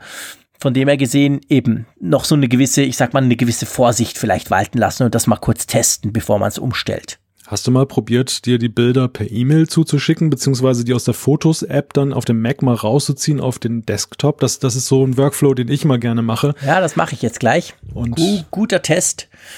Das ist ein sehr guter Test. Du kannst ja mal über WLAN. Nee, sprich du mal über 64-Bit-Apps, während ich das hier teste. Ja, ist auch so ein Aspekt des iOS 11 Updates, der eigentlich wenig überraschend kommt. Denn Apple hat ja sehr weit im Vorfeld angekündigt, dass sie mit iOS 11 die Unterstützung für 32-Bit-Apps dann abstellen, dass die nicht mehr funktionieren werden. Es gab ja schon in iOS 10.3 den Warnhinweis, der so ein bisschen dezent formuliert war nach dem Motto, kann in Zukunft nicht mehr so toll funktionieren, genau. so sinngemäß. Mit anderen Worten, eigentlich funktionieren gar nicht mehr. Und da genau das die ist jetzt Zukunft passiert. ist jetzt da. Ja, genau, die Zukunft ist jetzt da. Und es ist erstaunlich, Einerseits äh, gibt es einige Leute, die mal aufgeschrieben haben, wie viele Apps dann als Karteileichen da noch so im App Store liegen, die nie aktualisiert wurden. Die müssen wirklich jahrelang nicht aktualisiert worden sein, mhm. dass die dann 64-Bit-Unterstützung nicht haben, denn Apple hat das schon sehr lange in seine Entwicklungswerkzeuge integriert. Und das andere ist, dass eben einige Nutzer jetzt auf einmal aufschreien und sagen, äh, meine wunderbare XY-App funktioniert jetzt nicht mehr. Ja. Und es ist wohl auch so rigoros, dass äh, da wohl auch die Speicherstände, also wenn da irgendwas gespeichert war, eine App, die ja dann auch urplötzlich weg sind, man kann es also in keiner Weise reaktivieren. Auch ein Downgrade hilft dann wohl angeblich nicht mehr. Ja, das ist so. Also du kriegst das nicht mehr hin. Das läuft nicht. Ich habe eine unglaublich, ich, ich, ich habe eine, eine, eine Webcam-App geliebt, die aber auch seit, glaube ich, gefühlten 30 Jahren nicht mehr ange, angefasst wurde, die aber eigentlich immer ganz gut funktioniert hat und die läuft jetzt natürlich auch nicht mehr. Ähm, ja, das ist, wobei, ganz ehrlich gesagt, ähm, ich finde eigentlich, ja, das ist auch okay. Also letztendlich eine App, die seit Jahren, du hast ja vorhin angesprochen, also es ist ja schon länger nicht mehr möglich gewesen, Apps mit 32 Bit in den Store zu laden oder Updates, die nur 32 Bit sind. Sprich, die Apps, die jetzt bei den Leuten, die iOS 11 draufknallen, nicht mehr laufen, die sind wirklich ur, ur, uralt. Und die sollte man wahrscheinlich sowieso schon nur aus Security-Aspekten nicht mehr nutzen, oder? Ja. Oder ist das jetzt ein bisschen ja. zu harsh formuliert von mir? Ja, ich überlege gerade, ob davon wirklich ein, ein Sicherheitsproblem ausgeht. Vielleicht indirekt dadurch, dass eben die Entwicklungswerkzeuge, die benutzt wurden, dann nicht mehr dem neuesten Standard entsprechen und dann vielleicht auch Lücken drin waren. Aber grundsätzlich ist es natürlich so, äh, sie arbeiten einfach ineffizient. Man merkte es ja auch teilweise schon bei einigen Apps, die, obwohl sie älter waren, also eigentlich niedrige Ansprüche haben, dann mhm. aber trotzdem langsamer, ruckeliger liefen als eben neue Apps, die viel anspruchsvoller sind, was einfach daran liegt, dass dann eben diese 32-Bit-Adressierung für den Prozessor dann Software emuliert umgesetzt wurde okay. und was halt dann einfach, ja, nicht schön war. Und ja. witzig ist in dem Zusammenhang, weil du deine Webcam-App äh, erwähnst, ich glaube, ich hatte es auch mal erzählt, dass es von Fisher Price, eine recht, recht bekannte Spielzeugmarke, mhm. äh, Apps gibt für Kinder. Das, das sind so, ja. ja, so gezeichnete Apps, wo dann letzten Endes dann da so ein paar Tierchen dann gezeigt werden und dann steht drunter, das ist eine Kuh oder das ist ein Affe und mhm. dann, so eine App liebte meine Tochter lange Zeit, mittlerweile glücklicherweise nicht mehr, denn die war auch 32-Bit und nie mehr aktualisiert worden. Und das Witzige mhm. ist, kurz vor iOS 11 hat Fisher Price aber mal eine, jede Menge Updates rausgegeben und haben diese Dinger zukunftssicher ah, gemacht. Also ich habe gestaunt. Cool. Danach ah, sah überhaupt cool. nichts mehr aus. Da machen wir doch mal ein Shootout zu Fischerpreis. Sehr schön. Weil ich weiß gerade bei Kindern, das ist natürlich, das kann da ganz schlimm sein, wenn irgend sowas fehlt plötzlich. Ganz, äh, ganz easy ist übrigens das, was du mich vorhin angesprochen hast, so ein HEVC-Bild aus, dem, aus der Fotos-App von Apple. Wenn ich die auf meinem Mac auf dem Desktop ziehe, kommt sie da als JPEG an. Ah, okay, super. Die wird also quasi beim Export beim Drag-and-Drop-Export wird die umgewandelt. Von dem her muss man sich da keine Sorgen machen. Das heißt, man kriegt die Fotos jederzeit auf JPEG wieder raus. Mhm. Und da würde ich jetzt mal sagen, Vielleicht haben wir Fotografen unter uns, die dürft uns dann gerne schreiben, falls ich falsch liege, aber da würde ich jetzt mal sagen, da kann man eigentlich nicht viel falsch machen, wenn man das umstellt, außer dass man eben Platz spart bei zukünftigen Fotos auf seinem iPhone. Ja, aber das ist ein sehr nützliches Feature, dass es automatisch Absolut. konvertiert wird, denn ich ja. benutze das eigentlich schon gelegentlich mal, wenn ich so Fotobücher mache und ich mhm. stehe hier mal im Apfelfunk öffentlich, dass ich dann nicht Apples tolle tollen Dienst dann in Fotos dann Nein. nutze, sondern ich bin entsetzt. ein, ein, Kon ein, Konkurrenzprodukt. Ich kann dir übrigens gleich noch eine ganz witzige Geschichte erzählen, die ich in einem anderen Apple-Podcast gehört habe im Zusammenhang mit Apple-Produkten. Ähm, auf jeden Fall, ich benutze das dann halt für Fotobücher und deshalb brauche ich dann JPEG-Format und dann spare ich mir den Konverter. Das ist die mhm. eine Geschichte. Die andere Geschichte, die ich gehört habe, die ist, die ist ganz witzig. Im Zuge der Apple Keynote, da war ja das Problem, der Apple Park ist ja noch relativ neu. Mhm. Und der ist ja nicht in vielen Navigationssystemen dann ja. da äh, verortet. okay, ja. Und der Matthew Panzerino, ich glaube von TechCrunch und John Gruber, die haben sich irgendwie ein Auto geteilt und sind dann da gemeinsam hingefahren da zum Apple Park mhm. und ja, wussten natürlich nicht, wo müssen sie hinfahren und dann haben sie Google Maps benutzt und haben dann mhm. irgendwie so eine Adresse eingegeben, der, die sie von Apple bekommen haben.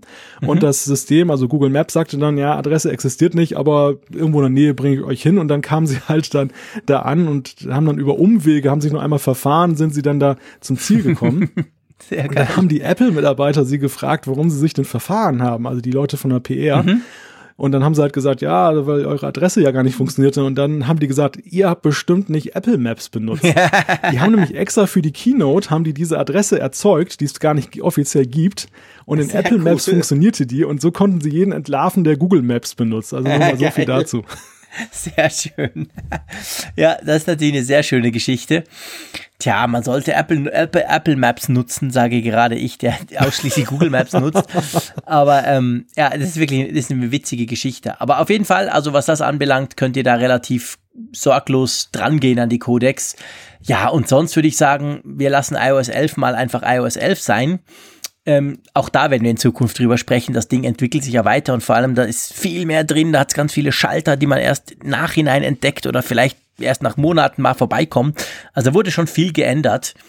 Aber unter anderem gibt's ja für Programmierer wie dich, gibt's ja ein neues, ähm, sag mal dem API oder ja. einfach ein neues, ja, okay. Ein neues Spielzeug. Dass sich, ein neues Spielzeug, genau, das sich AR-Kit nennt. Genau. Und ich oute mich jetzt mal hier ganz öffentlich. Ich habe natürlich heute gleich sechs Apps runtergeladen mit AR, habe mir gleich einen Ordner gemacht auf meinem Homescreen vom iPhone 7 Plus äh, und habe die da reingeschmissen und äh, es ist schon geil. Es ist eben schon einfach cool, muss ich euch ganz ehrlich sagen.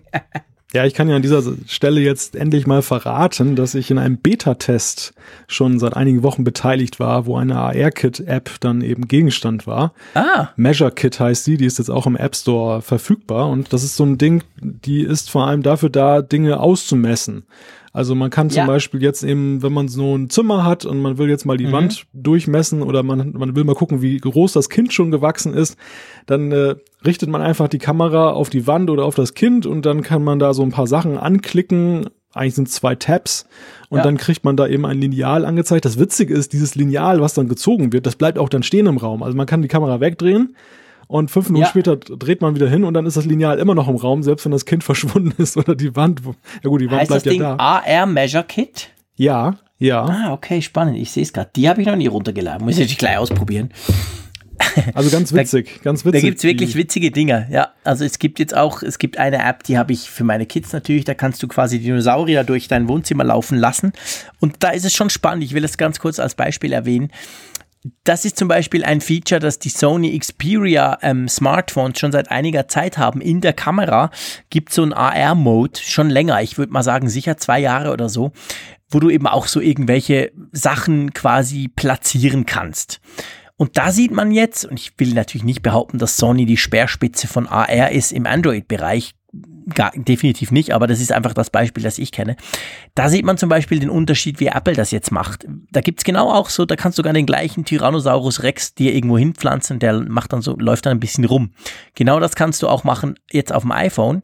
Der Punkt ist aber der, wenn du dem zum Beispiel sagst, du kannst dann tippen, wo er hinlaufen soll, dann sagst du dem zum Beispiel, der soll auf den Tisch dann ist es beim Sony-Ding so, der läuft einfach zum Tisch hin irgendwie und so ein bisschen ist noch so ein bisschen vor dem Tisch, aber pff, er wird einfach ein bisschen kleiner. Und beim Apple-Ding ist es so, am Anfang sagt er quasi, er wolle den Raum vermessen. Und da musst du mit der Kamera so ein bisschen durch den Raum fahren. Irgendwann sagt er dann, okay. Und dann kannst du sagen, jetzt geht's los, jetzt bring mal diesen Dino. Und wenn der dann auf den Tisch läuft, dann springt der wirklich auf den Tisch hoch. Also der springt hoch, der wird ein bisschen kleiner, weil er weiter weg ist. Und dann läuft er auf dem Tisch rum. Also irgendwie, du merkst sofort, oder mir als Laie fiel das sofort auf, das wirkt massiv viel echter, weil er offensichtlich die, die Dinge im Raum zumindest partiell mit einbezieht, als das vom, von Sony jetzt, was ich kenne, was mehr so eine Art, ich würde mal sagen, so eine Art Filter drüberlegen Ding ist, aber, aber nicht unbedingt stark interagiert mit was du da im Raum hast. Also das ist schon, hm. das fand ich absolut faszinierend heute, als ich das mal ausprobiert habe. Ja, also ich, ich erlebe AR-Kit jetzt so meinen ersten Tests zweigeteilt. Auf der einen Seite mhm kann ich bestätigen, was du gerade sagst, dass die Wahrnehmung der Umgebung, also die, dieses Einbeziehen auch der Umgebung mit Höhenunterschieden und so weiter, dass das ziemlich gut funktioniert. Also da habe ich auch drüber gestaunt, auch selbst in relativ schlechten Lichtverhältnissen hat das sehr gut funktioniert. Gleichzeitig, und das hat so ein bisschen eigentlich den Aha-Effekt dann letzten Endes dann geschmälert von den, diesen, diesen Lineal-Apps. Ich habe da noch mhm. eine andere zum Vergleich mal herangezogen. 3 in 1 Ruler heißt die die Genauigkeit so des Ausmessens, die ließ dann aber insgesamt doch zu wünschen übrig. Ja. Also das ist eine sehr markante Unschärfe. Man sollte nicht danach Möbel kaufen, kann ich an dieser Stelle nein, nur mal nein, raten. Es das ist, stimmt. Es ist eher das praktisch stimmt. so, um Dinge mal zu überschlagen. Weißt du, wenn du irgendwie jetzt irgendwie so einen Gedanken hast, wie groß ist die Wand wohl ungefähr, mhm. ne? Und das, das, man würde das ja bislang eben mit, mit äh, Schrittlängen dann abgehen. Das kann man dann jetzt ganz easy mal eben machen dann mit der, mit der App und das ist dann auch ganz nützlich und das ist auch bis auf einige Zentimeter recht akkurat. Mhm. Aber eben für solche Sachen, wo man zum Beispiel Bohrlöcher machen möchte oder so, kann ich das jetzt nur bedingt empfehlen. Ja, das stimmt, da hast du völlig recht. Und das fällt natürlich bei einem Dino nicht ganz so auf. Es, ja. der muss plus minus den Tisch treffen. Und das ist, finde ich natürlich auch, das ist auch das Fiese natürlich, wenn du so eine, so eine Ruler-App machst und da gibt's ja zwei, drei davon. Ich habe auch eine heute ausprobiert, die quasi, da kannst du, zum Beispiel habe ich dann meinem Sohnemann gesagt, steh mal ins Wohnzimmer und dann versuch herauszufinden, wie groß ist er denn. Und das lag auch, äh, pff, ja, das, das, so groß ist er zum Glück noch nicht. Also das lag schon te teilweise deutlich daneben. Das ist natürlich fiese bei diesen Mess-Apps, die versprechen eigentlich zu viel, die versprechen eigentlich Dinge, die sie im Moment noch gar nicht können. Aber ich sag mal mehr so die Fun-Apps, die sind, finde ich, schon eben recht gut, weil sie doch deutlich besser sind, als was wir bis jetzt gesehen haben. Hm. Ja, und es gibt aber auch viele pfiffige Ideen, was man eben damit anstellen kann. Also eine ja. App, die ich dann an dieser Stelle auch noch kurz nennen möchte, die nennt sich Packset, das ist von der Deutschen Post. Die haben einfach mal ihre ganzen Packsets, diese gelben Dinger, die man da kaufen kann in den Postfilialen, die, die haben sie dann, äh, simulieren sie dann in AR-Kit und du kannst dann zum Beispiel, ich habe das mal getestet, habe mal geguckt, hier mein Magic Touchpad dann, äh, ob das, wo, welchen Karton das reinpasst und kann man einfach so drüber stülpen. Das ist eine ganz nützliche Geschichte, um dann einzuschätzen, cool. ob das passt. Ja. Und das, natürlich ist das nicht lebenswichtig, aber das ist irgendwie halt, irgendwie zeigt das Potenzial, was in dieser Technologie steckt. Gleichwohl, tut mir leid, dass ich jetzt der Spielverderber bin am Ende dieser Betrachtung, aber ich habe doch die erwarteten Probleme damit dann, wenn ich mir vorstelle, jetzt mal über diesen lustigen Effekt jetzt am Anfang hinweg, dieses immer hochhalten vom Handy und da durchgucken. Also ich, ich glaube, AR hat sehr viel Zukunft. Ich wünsche mir das total zum Beispiel im Auto, in der Windschutzscheibe. Mhm. Ich könnte mir das sogar durchaus vorstellen, obwohl das natürlich ja schon ein bisschen abgespaced ist, dass man tatsächlich wie bei Google Glass eine Brille aufsetzt mhm. und dann eben vieles in der Realität sieht. Aber ich finde es einfach in der Frage der Umsetzung mit dem Handy, das ist für mich irgendwie der Vorstufe, die Vorstufe einer großen Entwicklung eher. Mhm. Mhm. Äh, ja, kann ich nachvollziehen, absolut. Als zeitweise recht passionierter Pokémon Go-Spieler habe ich das Problem ein bisschen weniger, beziehungsweise ich habe einfach keine Hemmungen, das Handy hochzuhalten. Aber ich gebe dir recht, das, das stimmt. Also das ist natürlich einerseits unergonomisch, andererseits unpraktisch und vor allem auch unter Umständen störend für andere, weil die ja nicht wissen, bist du jetzt gleich gefilmt, fotografiert oder macht er da irgendein Game.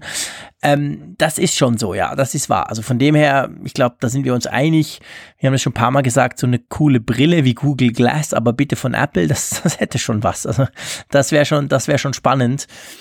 Aber ich finde es ich find's nach wie vor, also ich finde es einfach faszinierend. Ich muss ganz ehrlich sagen, ich habe unglaublich viel darüber gelesen, weil mich das Thema wirklich beschäftigt. Und jetzt kann man eben seit heute eigentlich die ersten Apps laden. Und obwohl die ja wahrscheinlich noch Version 1.1 sind und noch völlig unproved und sicher noch nicht das Potenzial ausschöpfen, finde ich schon das recht, recht spannend, muss ich ganz klar sagen. Also ich bin ein großer Fan von AR was man einfach auch wissen muss, zumindest bei meinem iPhone 7 Plus, der Akku verdampft also schneller als, als irgendwie ein, ein Eis an der Sonne.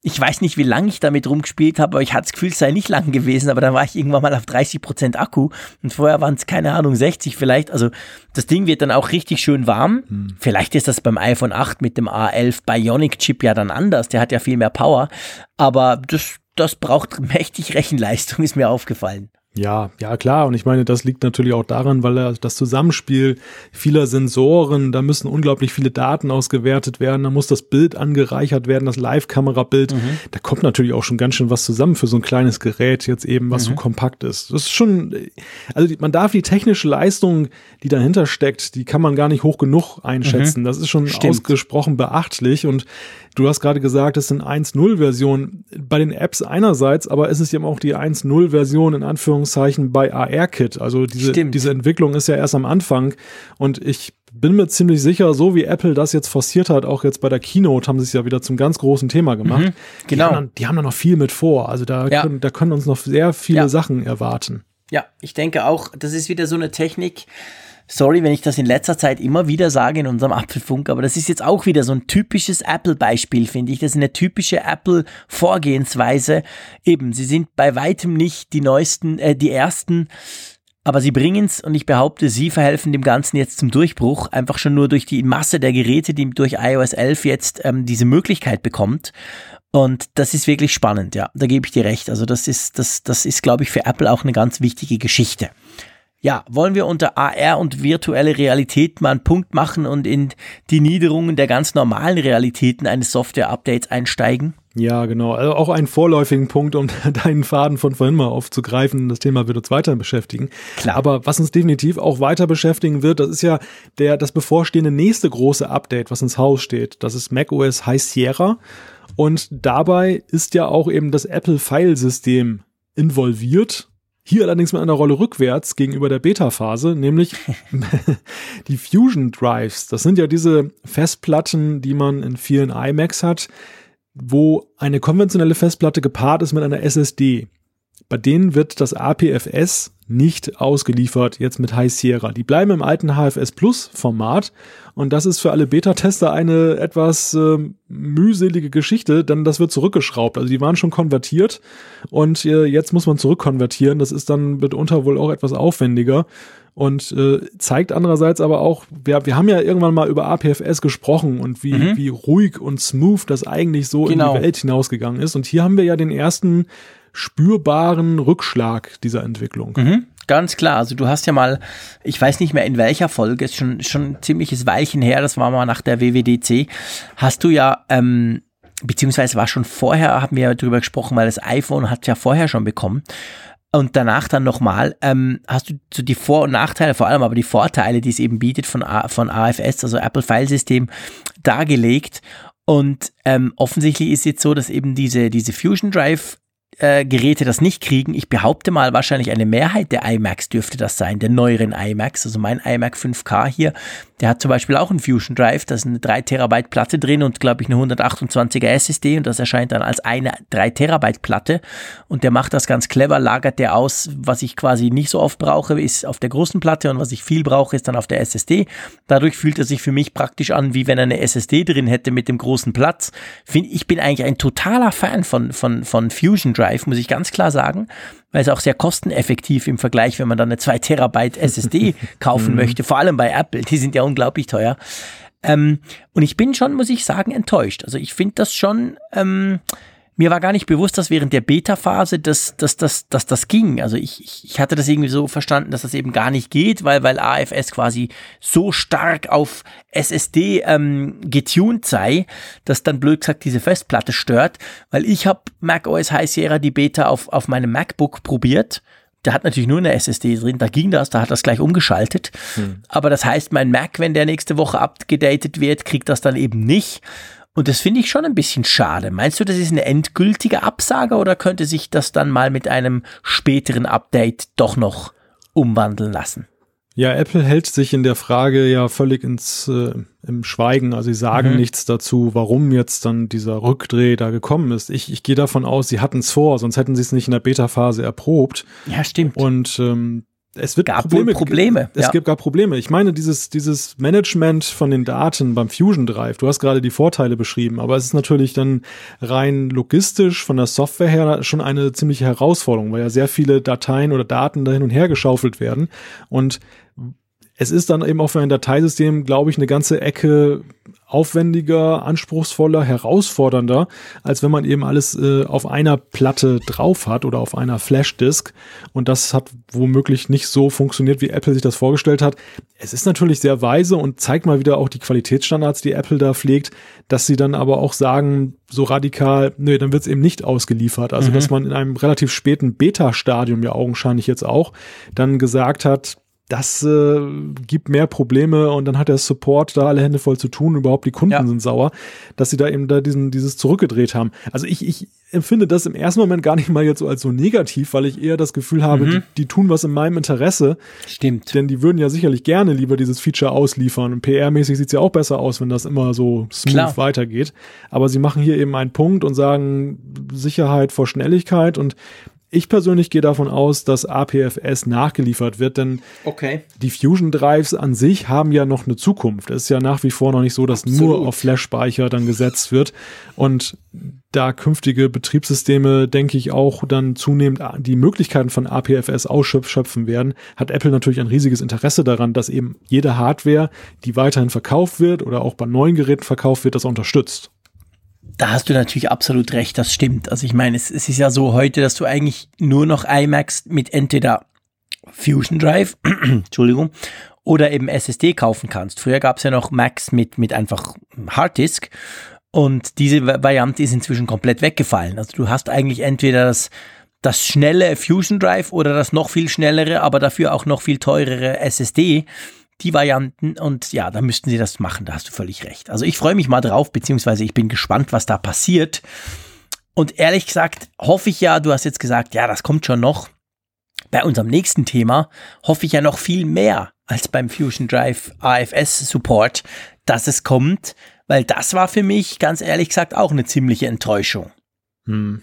Ja, verstehe ich, kann ich absolut nachvollziehen, auch als Besitzer eines 5K-Bildschirmes. Wir, wir haben genau. ja alle lange da geträumt, dass wir endlich auch mal ein bisschen Futter für unseren großen 5K-Bildschirm bekommen in Form von 4K-Inhalten. Und jetzt ist es so, dass das Apple TV ja nun bekanntermaßen, das Apple TV 4K, dann ja auch entsprechende Inhalte bekommt, die sogar dann ohne Aufpreis, also wer einen Film gekauft hat in HD, der soll automatisches Upgrade kriegen auf 4K. Ja, und dann kommt die Hiobsbotschaft, der iMac geht erstmal leer aus. Genau, weil es offensichtlich den neuen 4K-Content, der jetzt im iTunes Store steht, im Moment ausschließlich auf dem Apple TV zu sehen gibt. Also sprich, ich kann hier nicht mein iTunes öffnen mit all meinen Filmen drin und da eben dann die 4K-Version auf meinem 5K iMac abspielen, sondern das geht offensichtlich im Moment nur auf dem Apple TV, auf dem neuen natürlich mit 4K. Ähm, jetzt können wir natürlich spekulieren, wir wissen es ja beide nicht. Denkst du, das ist irgend so eine rechte Geschichte, so nach dem Motto, ah, aber dann unterwegs noch mit dem MacBook Pro, also weißt du, eine rechte Geschichte mhm. von den Rechteinhabern, sprich von den Filmlabels? Oder ist das irgendwie, also eine technische Beschränkung an und für sich dürfte es doch nicht sein? Ich meine, eben, wenn du einen 5K Mac hast, mhm dann könntest du das ja gucken. Ich glaube, das hat sehr viel zu tun mit dem rechte Modell und mhm. der Absicherung eben gegen das Abgreifen der, der Inhalte in der Qualität. Denn meines Wissens ist es auch so, zumindest bei Netflix, dass du Netflix auch nicht in 4K auf dem Mac gucken kannst, sondern nur über bestimmte Geräte.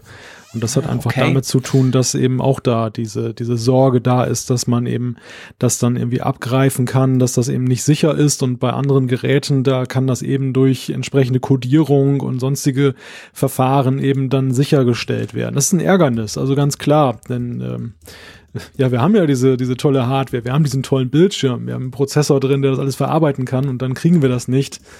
Das äh, ja, genau. erklärt sich einem natürlich nicht. Und ich habe zum Beispiel keinen 4K-Fernseher zu Hause. Es bringt mir jetzt auch nichts, dann Apple TV 4K zu kaufen. Mal abgesehen, ich gucke viel zu wenig Fernsehen, als dass ich das rechnen würde, jetzt einen mhm. 4K-Fernseher dahinzustellen. Und aber ich habe diesen iMac, also das. Genau, du hättest eigentlich die, die, die noch viel bessere Hardware, muss man ja sagen. Der Screen ist ja wirklich ach, einfach fantastisch.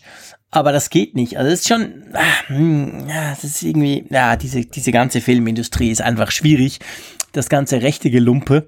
Und finde ich wirklich auch schade, vor allem mir geht's auch so, ich habe zwar einen 4K-Fernseher, den brauche ich, wenn überhaupt, für die Playstation in Full HD. Also sprich eigentlich schade.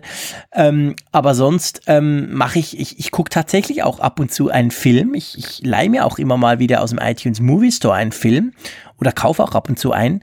Aber wenn ich den gucke, gucke ich den tatsächlich an meinem iMac, muss ich wirklich so sagen kann ich mhm. daneben noch ein bisschen was machen und so. Also ich finde das eigentlich super. Ich mag das. Aber ja, nicht in 4K in dem Fall, wenn es nach Apple geht. Also während du gesprochen hast, habe ich gerade nochmal Informationen dazu abgerufen. Es ist in der Tat so. Also es geht um das äh, digitale Rechtemanagement DRM, mhm. mhm. das dann eben dann bei ähm, ja beim Apple TV 4K wahrscheinlich dann äh, entsprechend unterstützt wird, das jetzt auch okay. in der Hardware drin steckt und beim iMac eben nicht. Und deshalb ist zum Beispiel Netflix nicht in 4K verfügbar. Okay. Gut, ich habe ein Netflix-Abo, aber natürlich kein 4K-Abo, weil das für mich eben wirklich auch nichts bringen würde, weil ich, wenn Netflix gucke, ich es meistens unterwegs oder auf dem iPad. Naja, okay, gut, wir bleiben dran. Ähm, jetzt stellt sich für mich so ein bisschen die Frage, lieber Malte, wir sind wieder in unserem schönen normalen Zeitfenster drin, hätten aber noch das eine oder andere Thema zu diskutieren. Wollen wir jetzt direkt zur Umfrage der Woche oder machen wir das große Fass ähm, Apple Watch 3 noch auf?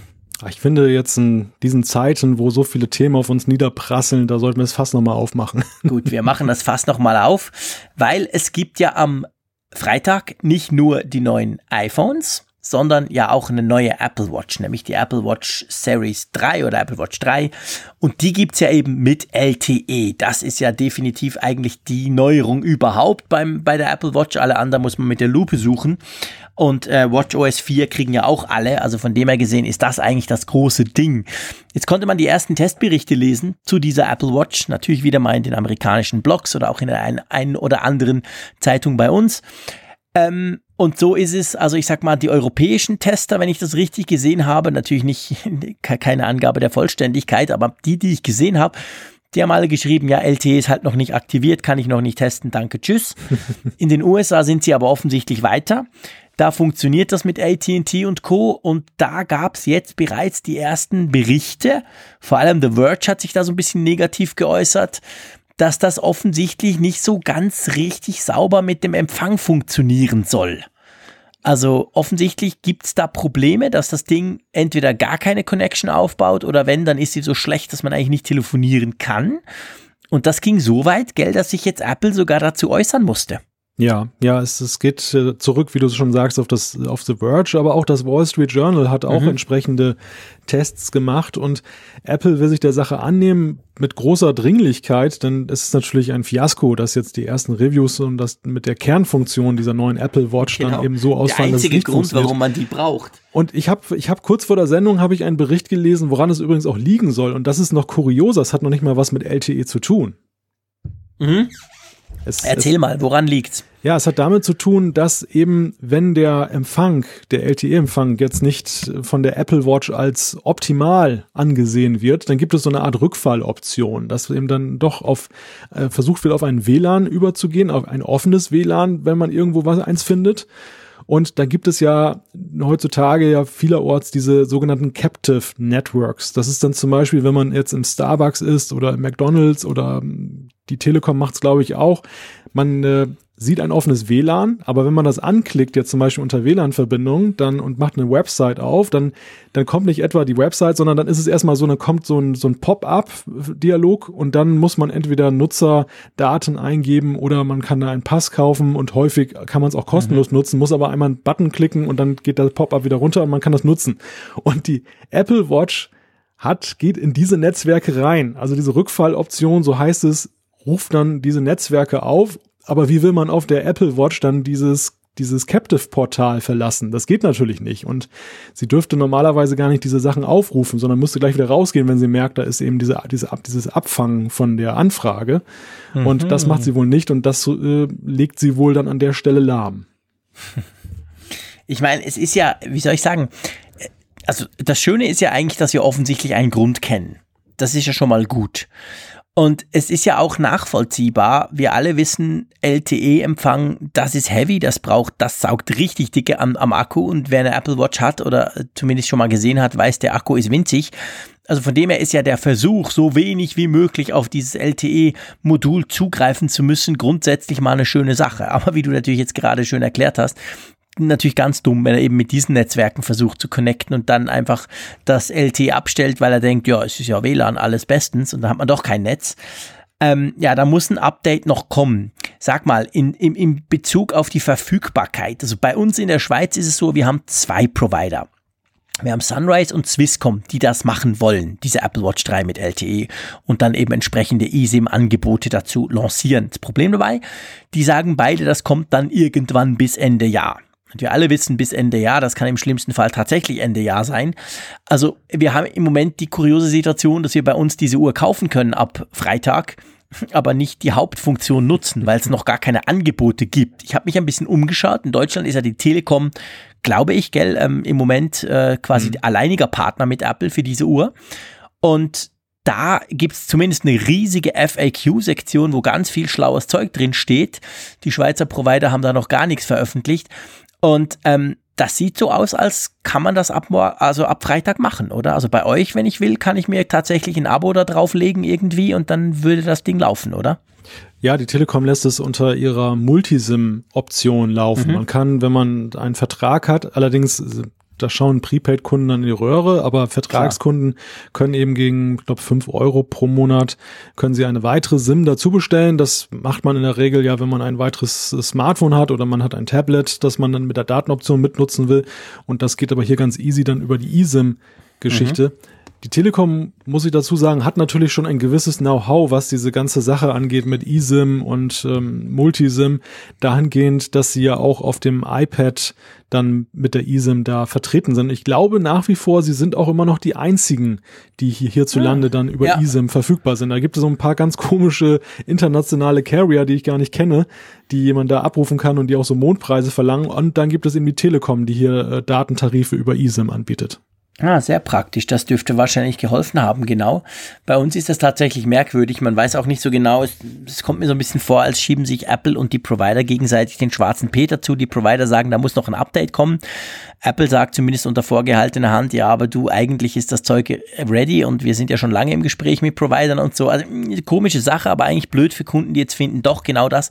Auf das haben sie gewartet, weil klar, die können die Uhr schon mal kaufen. Die Uhr ist ja an und für sich toll aber sie können halt genau diese LTE-SIM-Geschichte noch nicht nutzen bei uns hier. Mal abwarten. Ich hoffe, dass es relativ schnell geht, dass die in die Pötte kommen und dann auch schnell mal so ein Provider-Carrier-Update liefern, das dann eben diese Funktion ermöglicht. Aber im Moment ist quasi, sind wir hier nicht auf Empfang in der Schweiz. Ja. Da hat, der hat dir gleich die Sprache verschlagen. Ja, da war gleich die Verbindung hier weg. Nein, Quatsch. Wenn, wenn wir mal, genau, sind wir nicht mehr auf Empfang. Ich war, ich war sprachlos, ich war sprachlos, dass es in der Schweiz ja. nicht geht. Siehst du? Also gut. Ähm, du, dann lass uns doch mal zur Umfrage der Woche kommen. Ähm, wir hatten ja einerseits natürlich eine Frage gestellt und andererseits haben wir auch wieder eine neue Frage. Ja, wir haben, könnte man schon sagen, gell, wir haben eigentlich die Frage der Fragen gestellt letzte Woche.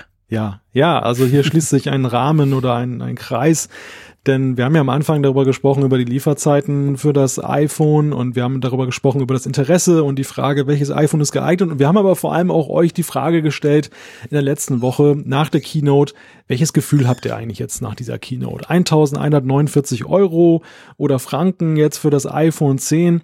Wie soll euer künftiges Setup, euer iPhone aussehen? Habt ihr schon eine Idee?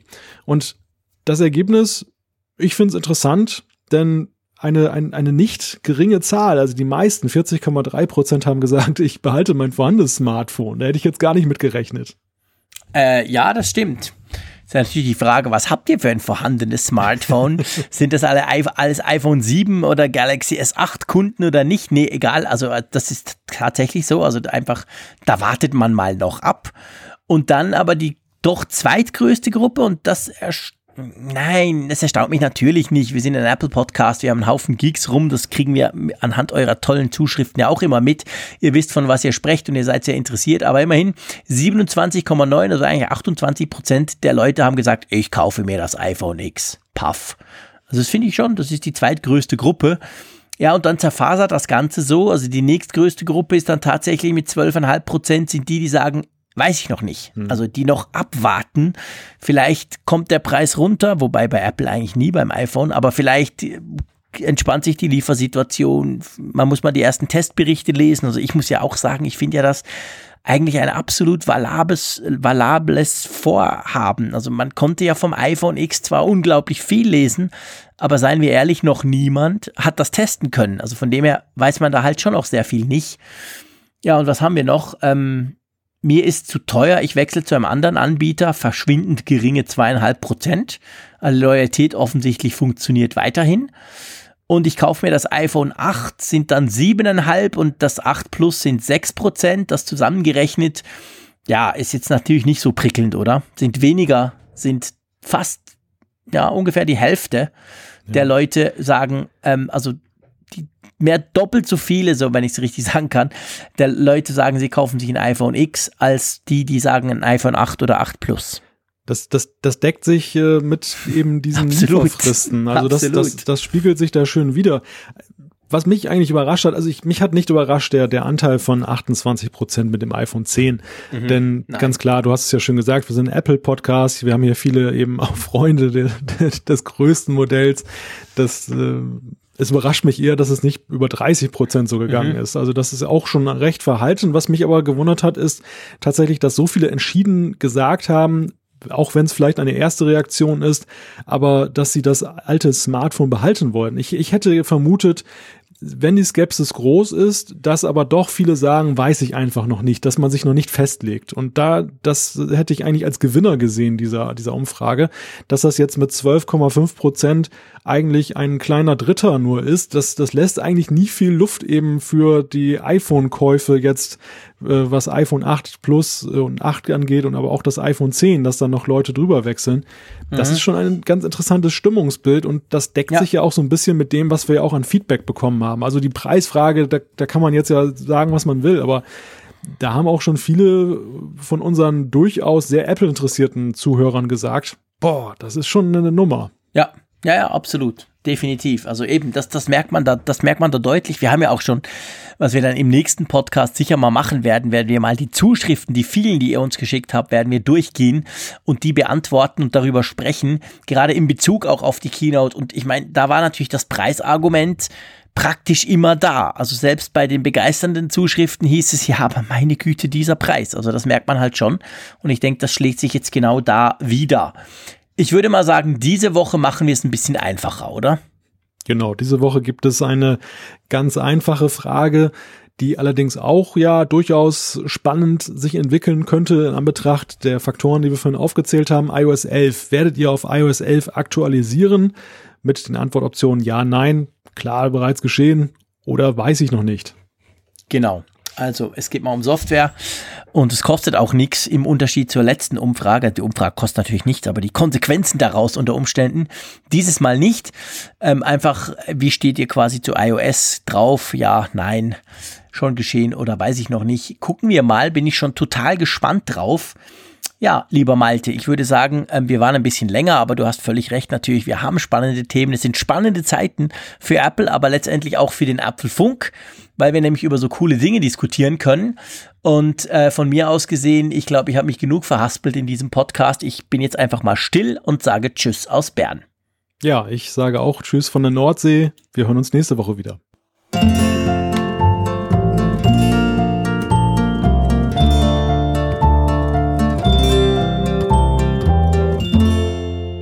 Alle Folgen im Überblick, Neuigkeiten per Push-Nachricht, Umfragen und die Hörerkarte, dies und mehr in Funkgerät, der App zum Apfelfunk. Kostenlos im App Store.